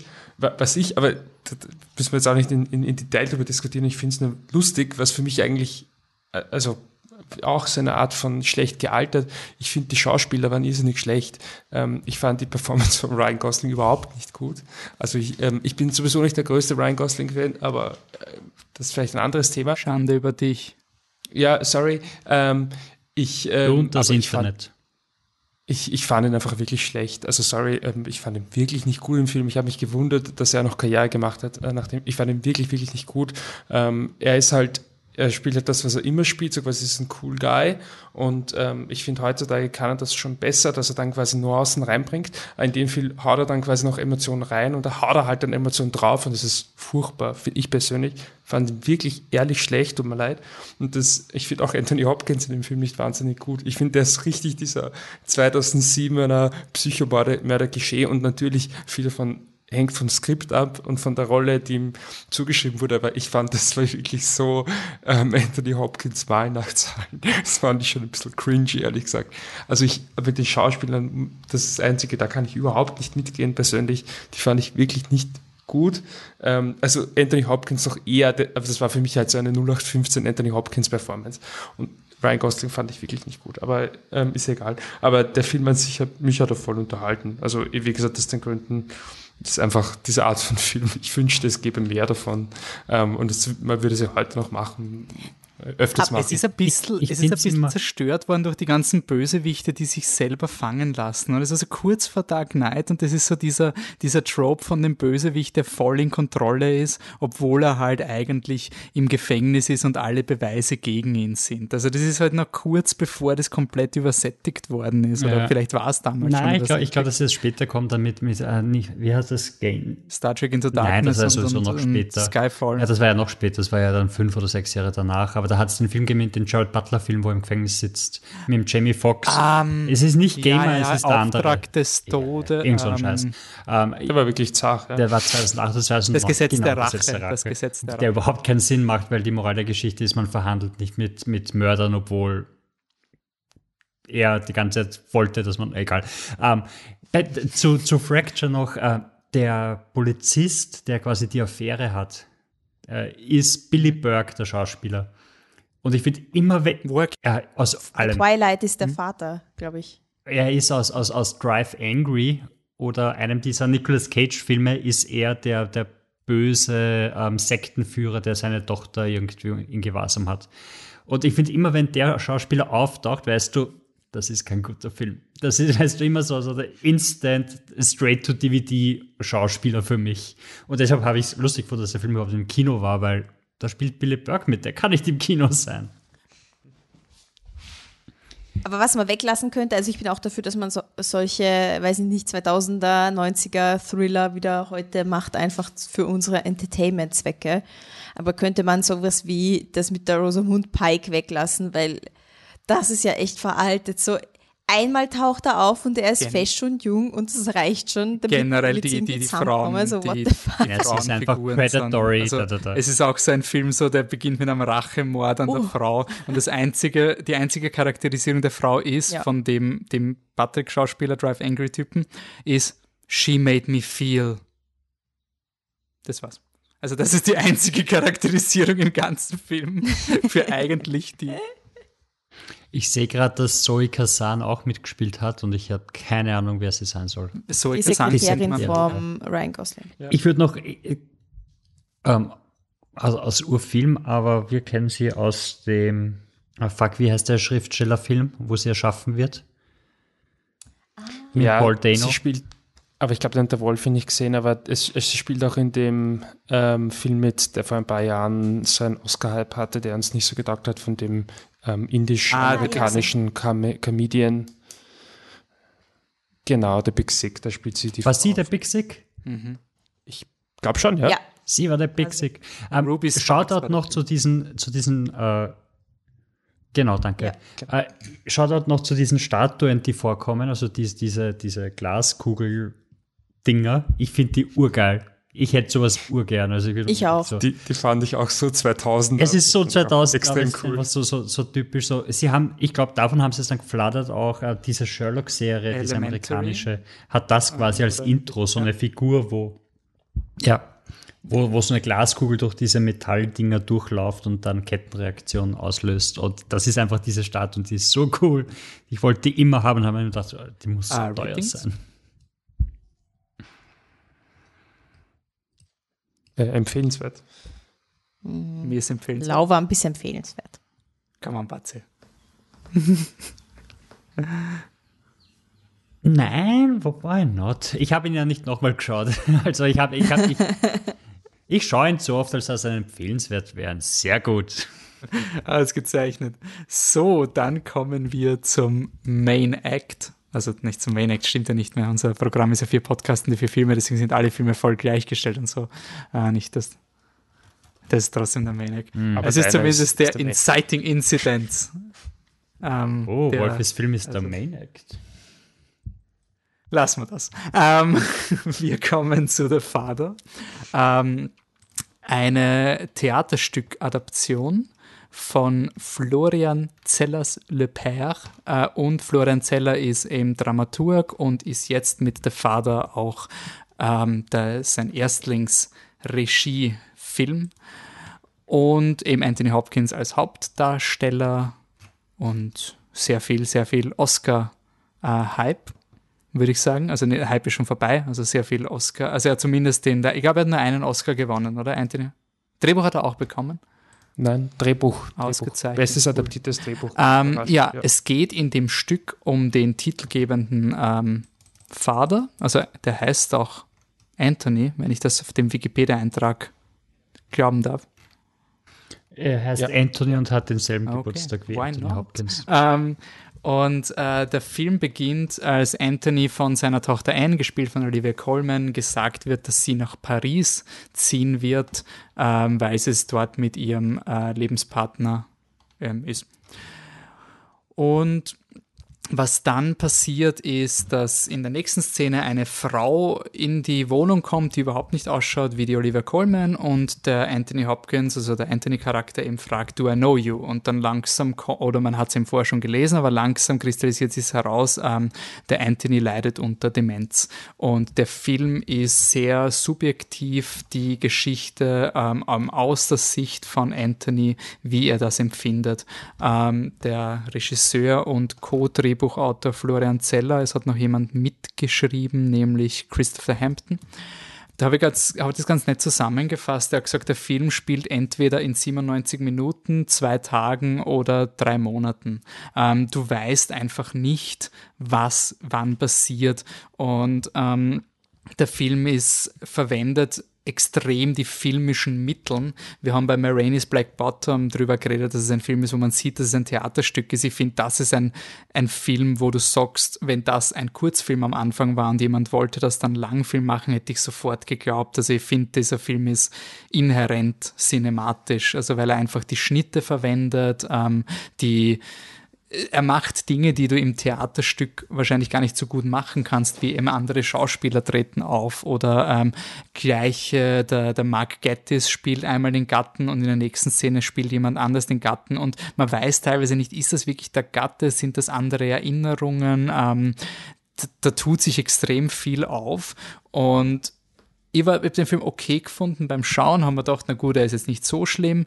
Dann war es ziemlich gut. Zum Schluss habe ich blärt und wie ich darüber nachgedacht habe, war das so, holy shit, der Film ist so geil. Ähm, ich finde den super. Ich habe als Vergleich äh, Still Alice mit ähm, Julianne Moore, glaube ich, hat sie den Oscar damals sogar gekriegt, oder? Bin mir nicht sicher. Ja. Das ist, der ist in die Geschichte eingegangen, glaube ich, als das ja, Flip the Truck damals exzellent, was ich vergeben hat und dann ist er, habe ich ihn vergessen, also nicht mal auf die Top-Listen gekommen. Also das ist so ein, ein Film, wo eben auch die, äh, die Julianne Moore an, an Alzheimer diagnostiziert wird und der ist aber viel braver. Da geht es wirklich so, da gibt es die Dreiaktstruktur, da gibt es die Diagnose und dann kriegst du das einfach mit. Ähm, und was der Vater für mich einfach so nach oben hebt, ist, dass ähm, der Film ich meine, das ist eine harte Thematik und das ist eine Thematik, die mir am meisten Angst macht. Also das ist eines meiner Themen, wo ich unglaublich viel Angst davor habe, weil du einfach quasi, du verlierst Kontrolle über dein eigenes, über deine eigenen ähm, kognitiven Fähigkeiten. Das ist halt einfach, was tust dann. Ähm, und natürlich ist das halt alles, man will es nicht verharmlosen, man will es nicht eben Still Alice macht dann so eine Speech, so eine pathetische, wo dann die Alice eine Ansprache gibt, dass man nicht vergessen werden darf. Und entweder man geht halt quasi den Haneke-Modus und macht einen Film, wo du dir nachher die Pulsadern aufritzen willst, was sagst, das ist echte Lame, ist halt arg. Oder du, du gehst die naive Hollywood-Version, wo du halt ein bisschen ausblendest, was dann nachher passiert. Und was dieser Film macht, ist für mich einfach so großartig, weil er halt zum Schluss das Pflegesystem einfach in den Fokus rückt. Auf eine extrem schöne Art. Also die, die, letzte, die letzten Szenen waren für mich top. Das war für mich einfach so ein, ähm, um diese, also es gibt Menschen, die sind dafür ausgebildet, dass man sich um das kümmert und das ist eine Bürde, die man als Familienmitglied einfach irgendwann vielleicht nicht mehr mitmachen kann. Und das ist jetzt aber keine Horror, ähm, Facility, wo diese Leute abgeschoben werden, wo sie quasi langsam vor sich hin vegetieren. Und gleichzeitig ist der Film aber so nuanciert, dass, dass du nicht weißt, ob das jetzt so dieses super tolle Alterspflegeheim ist. Es könnte noch immer ganz, ganz schlimm sein. Also der Film lässt für mich in meinen Augen so viel offen und, und gibt dir so viel Raum, darüber nachzudenken, was du gerade siehst. Und das habe ich einfach genossen. Also ich finde den, ich bin, also je, je mehr Zeit vergeht bei dem Film, umso begeisterter bin ich davon eigentlich.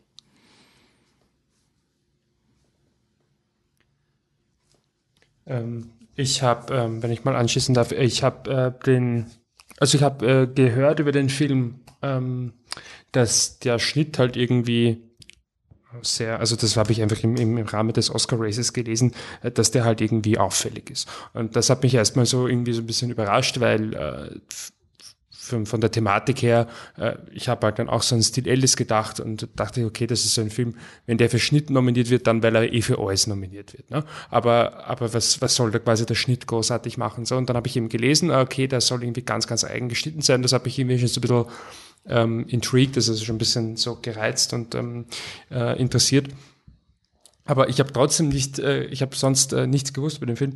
Ich habe mir trotzdem gedacht, äh, The Father heißt quasi The Father, weil es aus der Sicht von Olivia Colman, und es ist halt eh so, du kannst dir keinen, keinen Film über Demenz machen, wo du versuchst, die Krankheit zu erklären, weil das geht nicht. Wir wissen, niemand, also es weiß ja quasi niemand wirklich, wie es sich anfühlt im späteren Stadium. Also niemand, der sich dann entsprechend artikulieren kann, leider. Und du, du kannst es nicht, du kannst es nicht darstellen.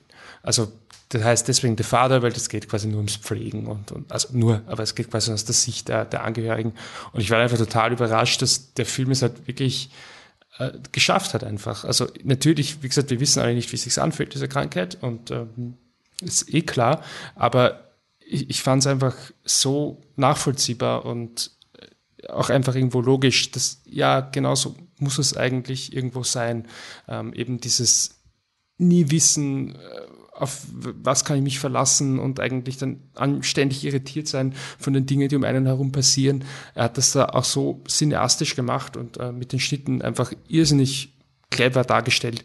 Ich habe es ähm, persönlich jetzt, ähm, ich habe euch ja so ein bisschen vor, also das Gegenteil von vorgewarnt, ich habe euch so ein bisschen entwarnt. Ich, ich finde, für einen Demenzfilm ist er okay, was, was das Ertrag, also die Erträglichkeit, die Verträglichkeit betrifft. Ich fand es persönlich, ich war jetzt nicht so emotional ähm, bei diesem Film und habe dann auch so eine Zeit lang so ein bisschen ja, gezweifelt, ähm, ob du das machen darfst. Also ob du quasi diese, diesen, diese Krankheit als Stilmittel verwenden darfst oder ob das irgendwie ungut ist. Aber habe für mich selber persönlich, also ich dachte, ob das etwas so ankommt. Weil für mich selber habe ich die Frage immer ganz klar mit Ja beantwortet, weil ich eben auch finde, dass der Film sich so, es ist so offensichtlich, dass die, die dahinterstehen, sich mit dieser Krankheit auseinandergesetzt haben, vielleicht anders auseinandersetzen mussten. Ich kenne die Hintergrundgeschichte nicht, aber das einfach so viel ähm, ehrliche Reflexion über dieses Thema damit einhergegangen ist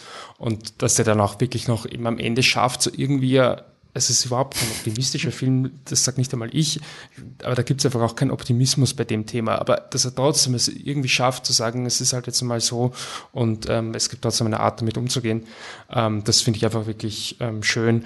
Ich würde mir wünschen, das, da kann der Film jetzt nichts dafür. Ich würde mir halt wünschen, dass es nicht, äh, insbesondere in Österreich in den letzten Monaten und Jahren, äh, so viele Geschichten gibt über Pflegeheime, wo man sich dann fragt, wie oft entspricht das wirklich der Realität und man sich dann so ein bisschen denkt, mhm. das, aber das, es hat nichts mit dem Film per se zu tun, es war für mich einfach so ein Sour Note in mir drinnen, weil einfach so viele schiere Geschichten gibt und man weiß, dass es halt lange nicht überall so human abläuft, ähm, dass ich mir dann gedacht habe, das, das, hat mir dann eigentlich fast noch mehr so einen Stich gegeben. Aber ich, sonst, sonst ich, ich sehe das so wie du, ähm, ich fand den auch irrsinnig stark und einfach, also ach so clever, einfach äh, wie er das mit den Schauspielern macht und ähm, gibt dann quasi ähm, relativ früh eine Szene, die, die fast so wie ein Horrorfilm inszeniert ist, wo Anthony Hopkins in der Küche steht und plötzlich hört irgendein Geräusch und ist so, oh Gott, da hat, ist irgendwer eingebrochen in, in mein Zuhause und das ist dann natürlich im Endeffekt alles ganz anders. Ähm, das macht einfach irrsinnig gut und wenn ich vorher gemeint habe, dass irgendwie so das, das, ähm, der Fracture halt irgendwie so das Anthony Hopkins Mal nach Zahlen war, ich finde auch in The Father, du kennst halt Anthony Hopkins immer und das ist aber, es sagt aber nichts über die Qualität aus. Und es ist halt so wie du, ähm, wie sich ein Daniel Day-Lewis zum Beispiel nie in seinen Rollen versteckt, versteckt er sich auch nicht in seinen Rollen, aber es ist einfach eine mega, mega, mega, mega gute Performance. Also ich freue mich extrem, dass er den, den Oscar gewonnen hat. Ähm, mhm. Ich fand auch Oliver Coleman ganz toll wieder. Ähm, und mir hat der Film auch wirklich sehr gefallen, auch wenn ich jetzt persönlich emotional nicht so arg involviert war, weil es für mich auch halt, ich war auch irgendwie so damit beschäftigt zu verstehen, was abgeht. Also ich glaube, ich war einfach zu sehr in dieser Erzählstruktur drinnen, ähm, als dass ich dann irgendwie noch diesen Blick von außen gehabt hätte und gesagt, oh, das ist alles schlimm, sondern ich war wirklich so quasi in diesem Chaos ähm, zu sehr involviert, als dass ich dann irgendwie emotional geworden wäre. Aber das ist überhaupt kein Kritikpunkt. Also ich fand ihn auch wirklich sehr, sehr, sehr gut. Wie du, Wolfi, vorher gemeint hast, dass du dir den als Theaterstück nicht so gut vorstellen kannst, äh, hat es mich kurz gerissen, weil, weil ich, ich finde, man sieht voll, dass es ein Theaterstück war.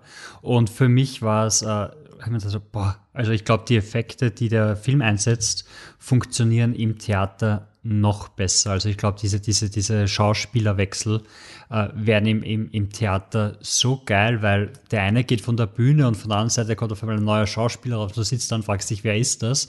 Und mhm. bist nicht so in diesem filmischen Denken drinnen.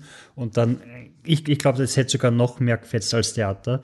Äh, was bei der Vater, was, was ich so leibend finde, ist, dass irgendwie die Idee des Unreliable Narrator, also den unverlässlichen äh, Erzählers, dass es irgendwie involv äh, auf den Kopf stellt und du mit dem mitgehst und selber nicht weißt, dass oder weißt, dass er ein unreliable Narrator mhm. ist, aber du weißt nicht in welchen Sachen. Normalerweise ist es ja, dass ich erzähle dir eine Geschichte und dann, haha, mhm. ich habe den Blödsinn erzählt, in Wirklichkeit war es ja so. Und bei dem Film ist es das genaue Gegenteil, wo er dir quasi erzählt, was abgeht und du weißt selber nicht, genauso wie er, was was stimmt jetzt, was stimmt nicht, äh, welche Geschichte ist die echte, welche ist die falsche, ähm, wie viel von dem Film passiert überhaupt in Wirklichkeit? Und wie viel stellt er sich nur vor. Die, das Zeitzitat, das du verbracht hast, passt so gut, weil ich habe mit angeschaut dazu, äh, der könnte über Monate gehen und, und er hat sich einfach so, so ehrlich angefühlt mit dieser Geschichte, dass immer dieselben Themen wieder aufkommen. Es kommt immer wieder Paris, es kommt immer wieder das Handel, es kommt immer wieder die Uhr, es kommt immer wieder hey, du bist ja mit Paul zusammen. Was? Nein, ich bin nicht mit Paul zusammen. Okay, gut, aber mit wem bist du dann zusammen? Ah, mit Frank oder whatever. Und dass sich diese Sachen immer wieder wiederholen und, und wie sich das anfühlt für Olivia Coleman, wo du es einfach auf ihrem Gesicht siehst, dass sie nicht mehr kann und dass wieder eine Sequenz kommt jetzt, wo sie wieder nicht weiß, was los ist. Und, und das ist halt als als Angehöriger fühlt sich das einfach nicht, nicht gut an. Und, und du merkst halt einfach, dass das nicht nur, wie der Michi gemeint hat, äh, nicht nur ein, ein, ein Gag ist, für die Geschichte zu erzählen, sondern dass das einfach ein sehr, sehr guter Weg war, um die Krankheit irgendwie greifbarer zu machen und auch zu zeigen, wie es für, für den Betroffenen selber ist. Also dieses konstante sich äh, verwirrt sein und sich nicht auskennen und dass man als Zuschauer auch man hat die Informationen, aber sie stimmen nicht, weil der geht mit dem Sackel aus dem Raum, es ist kein Cut und auf einmal sagte die Frau, die gegenüber sitzt, es gibt gar keinen Mann. Und, und diese Sachen sind einfach unglaublich, unglaublich toll und äh, ich muss sagen, ich war auch wieder mich jetzt nicht so emotional drinnen, also die letzte Szene hat mich nicht zum Weinen gebracht oder so. Äh, aber von, von, der, von der Struktur, von der Erzählung ist, ist das ein ganz starker Film. Anne? Also ist es, glaube ich, ein Film, über den ich nicht viel nachdenken möchte, weil er viel zu, viel zu triggy, triggermäßig ist, einfach weil das halt der eine Film, der das Thema halt wirklich in seiner, jetzt hart Auswegslosigkeit halt zeigt, weil Still Alice, sie hält die Rede, aber du siehst sie halt, ich kann mich nicht mehr erinnern, ob man sie nachher mhm. sieht, aber ja. zumindest sieht man sie noch nachher. Ja, ja, man Aber es ist sehr, es ist halt nie so. Es ist halt so. Bei Still Alice. Ja.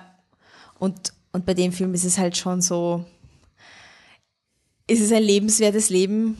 Ist es ein schönes Leben? Oh, na, also weder für ihn ist es ein schönes Leben, noch für, für die Angehörigen ist es ein schönes Leben. Und das also der Film versteckt das halt nicht irgendwie. Also ja, das Leben geht weiter, weil, weil man lebt halt weiter. Aber äh, ja, mehr, mehr als das ist es dann auch wieder nicht.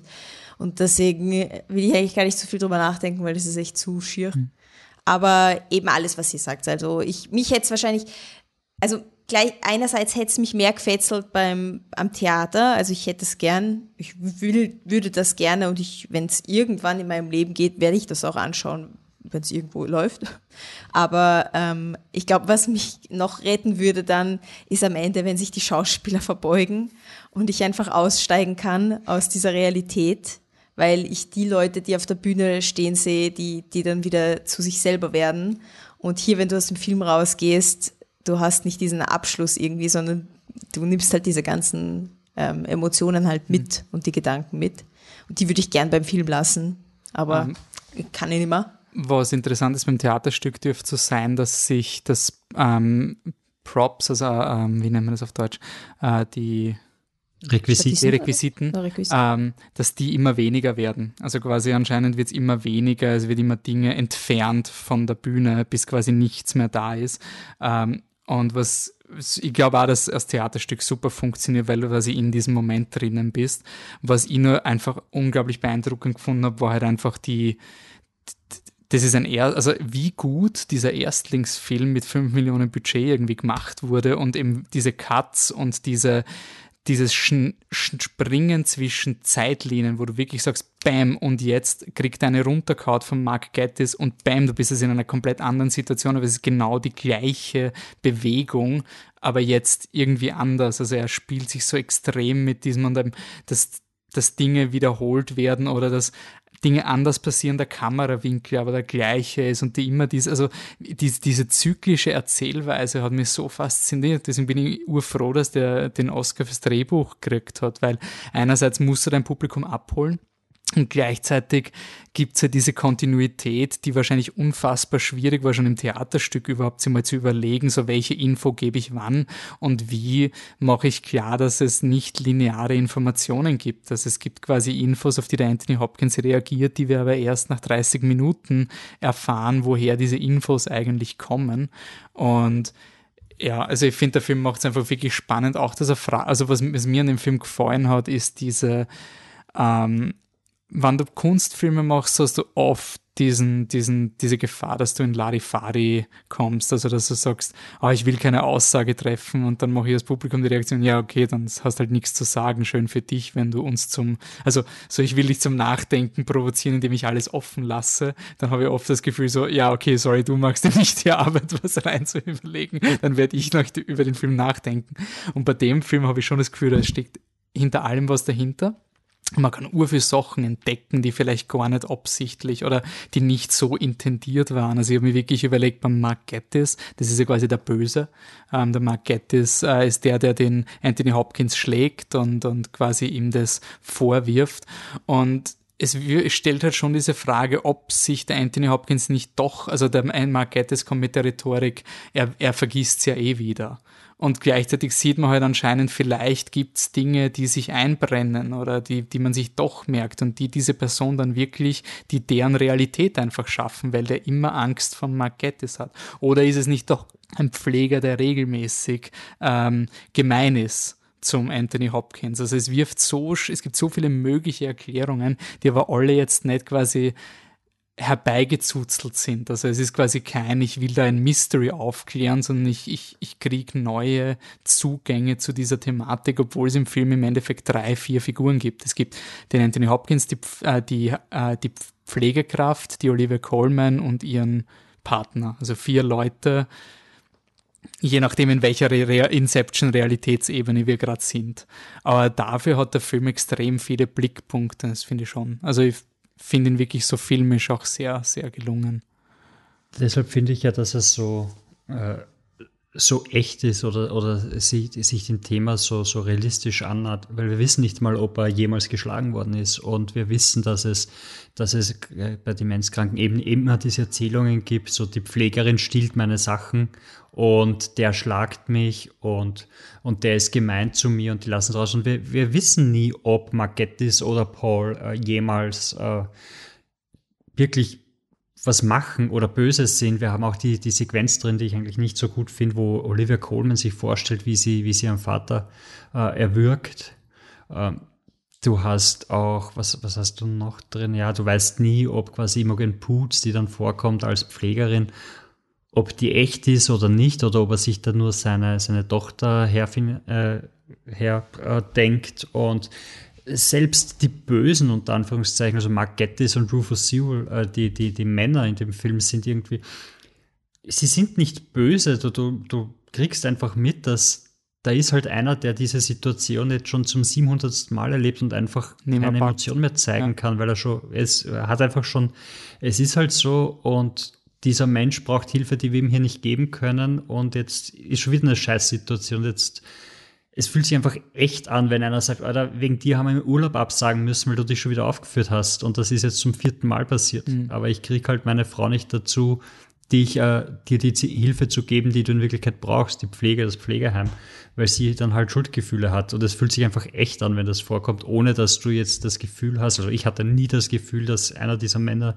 quasi der Bösewicht des der, Films Der Film weigt, also ich finde, das ist halt, das ist halt extreme dramaturgische Reife, dass du aufhörst zu denken, sind meine Figuren unsympathisch oder nicht. Also das sind einfach Figuren und, und die haben eine, einen Drive, aber du hast jetzt nicht Angst, dass wenn der Margettis einmal scheiße ist, dass du jetzt quasi ihn in die Oberbösewicht, dass du ihn permanent, dass das ist trotzdem eine, eine voll ausgefleischte Figur. Ich habe auch die Augenperformance von der Olivia Coleman war ein Wahnsinn. Also da hat es so Szenen gegeben, wo sie in ihrem Blick, wo du das wirklich so gesehen hast, wie wenn, wenn der Anthony Hopkins den Tanz aufführt und du sie einfach nur in ihren Augen siehst, das alles, also da, da, da, da passieren Geschichten in diesem Blick und das finde ich echt habe ich auch fantastisch gefunden.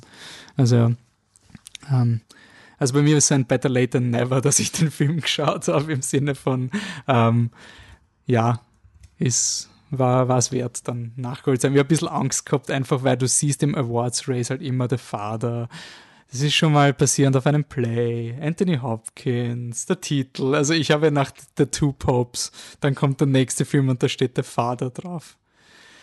Naja, auch liest, was die Thematik ist und denkst da, Alter, echt jetzt ja. will ich mir wirklich in diese Abgründe werfen, weil es einfach emotional anstrengend ist und sicher kein, also du weißt ja, wenn du den Film aufträgst, dass sie nicht schlucken, ja, das war ein guter Film, der war ganz nett, das war ein netter Abend, sondern du weißt halt, dass du nachher fertig bist.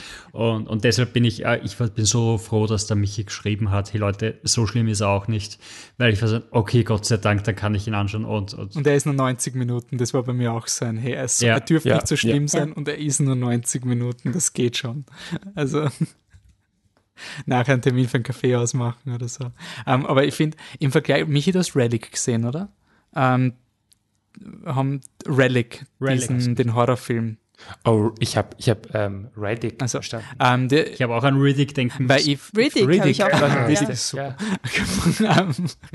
wir haben ja, Relic. Relic. Ihr mhm. glaubt, also ich habe Relic nicht gesehen, aber wie geschrieben wurde, der Vater ist quasi ein Horrorfilm über Demenzkrankheit. Da haben wir gedacht, puh, okay, also der zweite Relic dieses Jahres.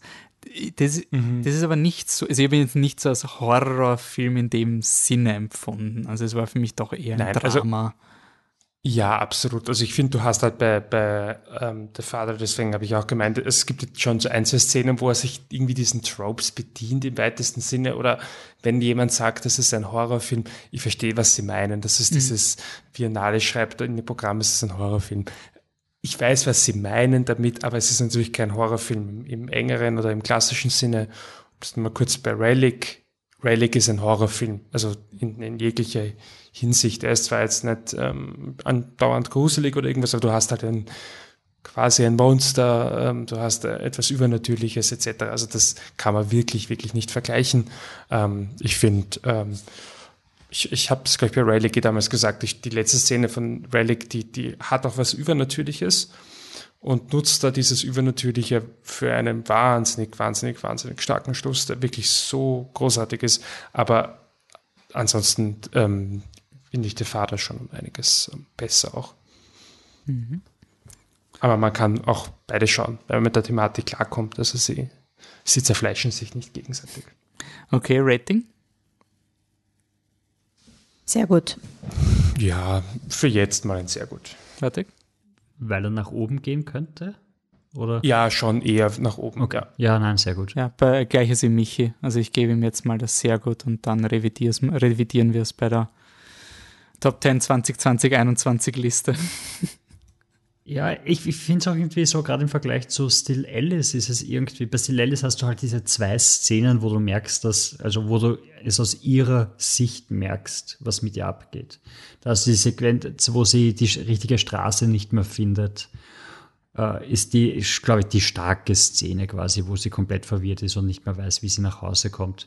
Und sonst ist es irgendwie nicht so aus der Sicht, wie es da die ganze Zeit aus Anthony Hopkins ist. Also du wirst da die ganze Zeit beschossen mit Information, die nicht stimmt oder wo du nicht weißt, welche Information jetzt stimmt und welche nicht. Und, und bei, bei Still Alice, der ist auch Org, aber ist es irgendwie nicht auf, er ist auf andere Art arg und nicht in, auf dem Level wie der, wie der Vater. Mhm. Ich glaube aber trotzdem, also ich finde, der Vater ist vielleicht für mich sogar der bessere Film. Still Alice war halt trotzdem so ein Film, der mich so zerlegt hat. Ich weiß auch nicht warum. Also es war wirklich so ein, und es war arg, dass das, ich, ich frage mich bei Still Alice wirklich, ob das bei mir ein Schutzmechanismus war, dass ich den Film einfach vergessen habe. Weil ich den ich beim Schauen so arg mitgekriegt habe und dann war so dieses nie wieder drüber nachdenken, einfach weg, weg damit. Also so ein, ja, Julian Moore hat für Jurassic Park 2 einen Oscar gewonnen, passt, Geschichte erledigt. Ähm, okay. Aber es ist natürlich auch Kinoerlebnis, wo man vielleicht unvoreingenommener reingeht als bei dem jetzt. Also ich weiß nicht mehr, wie wir waren, wie wir in Still Alice gesessen sind. Ja. Ob das ein, boah, jetzt müssen wir uns den, den Orgendemenzfilm anschauen oder ob das der, jetzt schauen wir uns den Oscar-Film an mhm. war. Aber bei dem haben wir ja voll gewusst. Also haben wir ja gewusst, ja. ah, es geht voll in diese Thematik rein. Wir haben uns alle davor ziert, ihn anzuschauen. Und dann haben wir die Möglichkeit gehabt, ihn, ihn nicht im Kino sehen zu müssen, wo du einfach noch mehr reinzogen wirst mhm. und einfach noch mehr konfrontiert wirst mit allem, was am, am, am Bild passiert. Still Alice war recht am Anfang von Flip the Truck, das war 2014. Wow. Okay. Keine Ahnung, wir, ich weiß, wir waren zusammen im, im Kino und er war Org. Ja. Ja.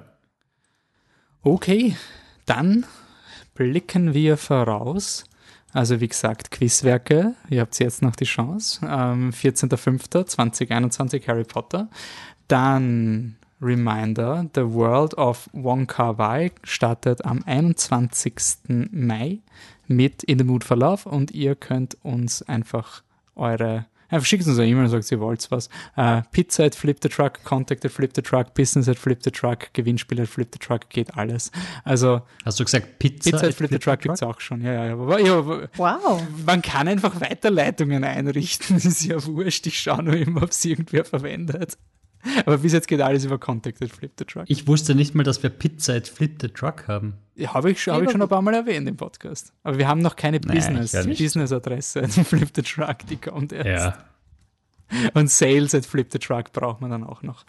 Ähm, und dann sind wir eigentlich bald schon in der äh, Biennale, äh, nicht Biennale, Diagonale und Slash-Zeit. Ähm, die finden nämlich beide im Juni statt. Also alle Filmfestivals der Welt sind irgendwie auf Juni, Juli ausgewichen. Also es ist irgendwie so ein, es kommen eh keine Filme, passt, wupp, alle, alle Festivals bitte in den Juni schieben. Ähm, also wenn man sich vielleicht in Graz sieht, ähm, Fingers, Fingers, vielleicht ist man schon geimpft bis dahin.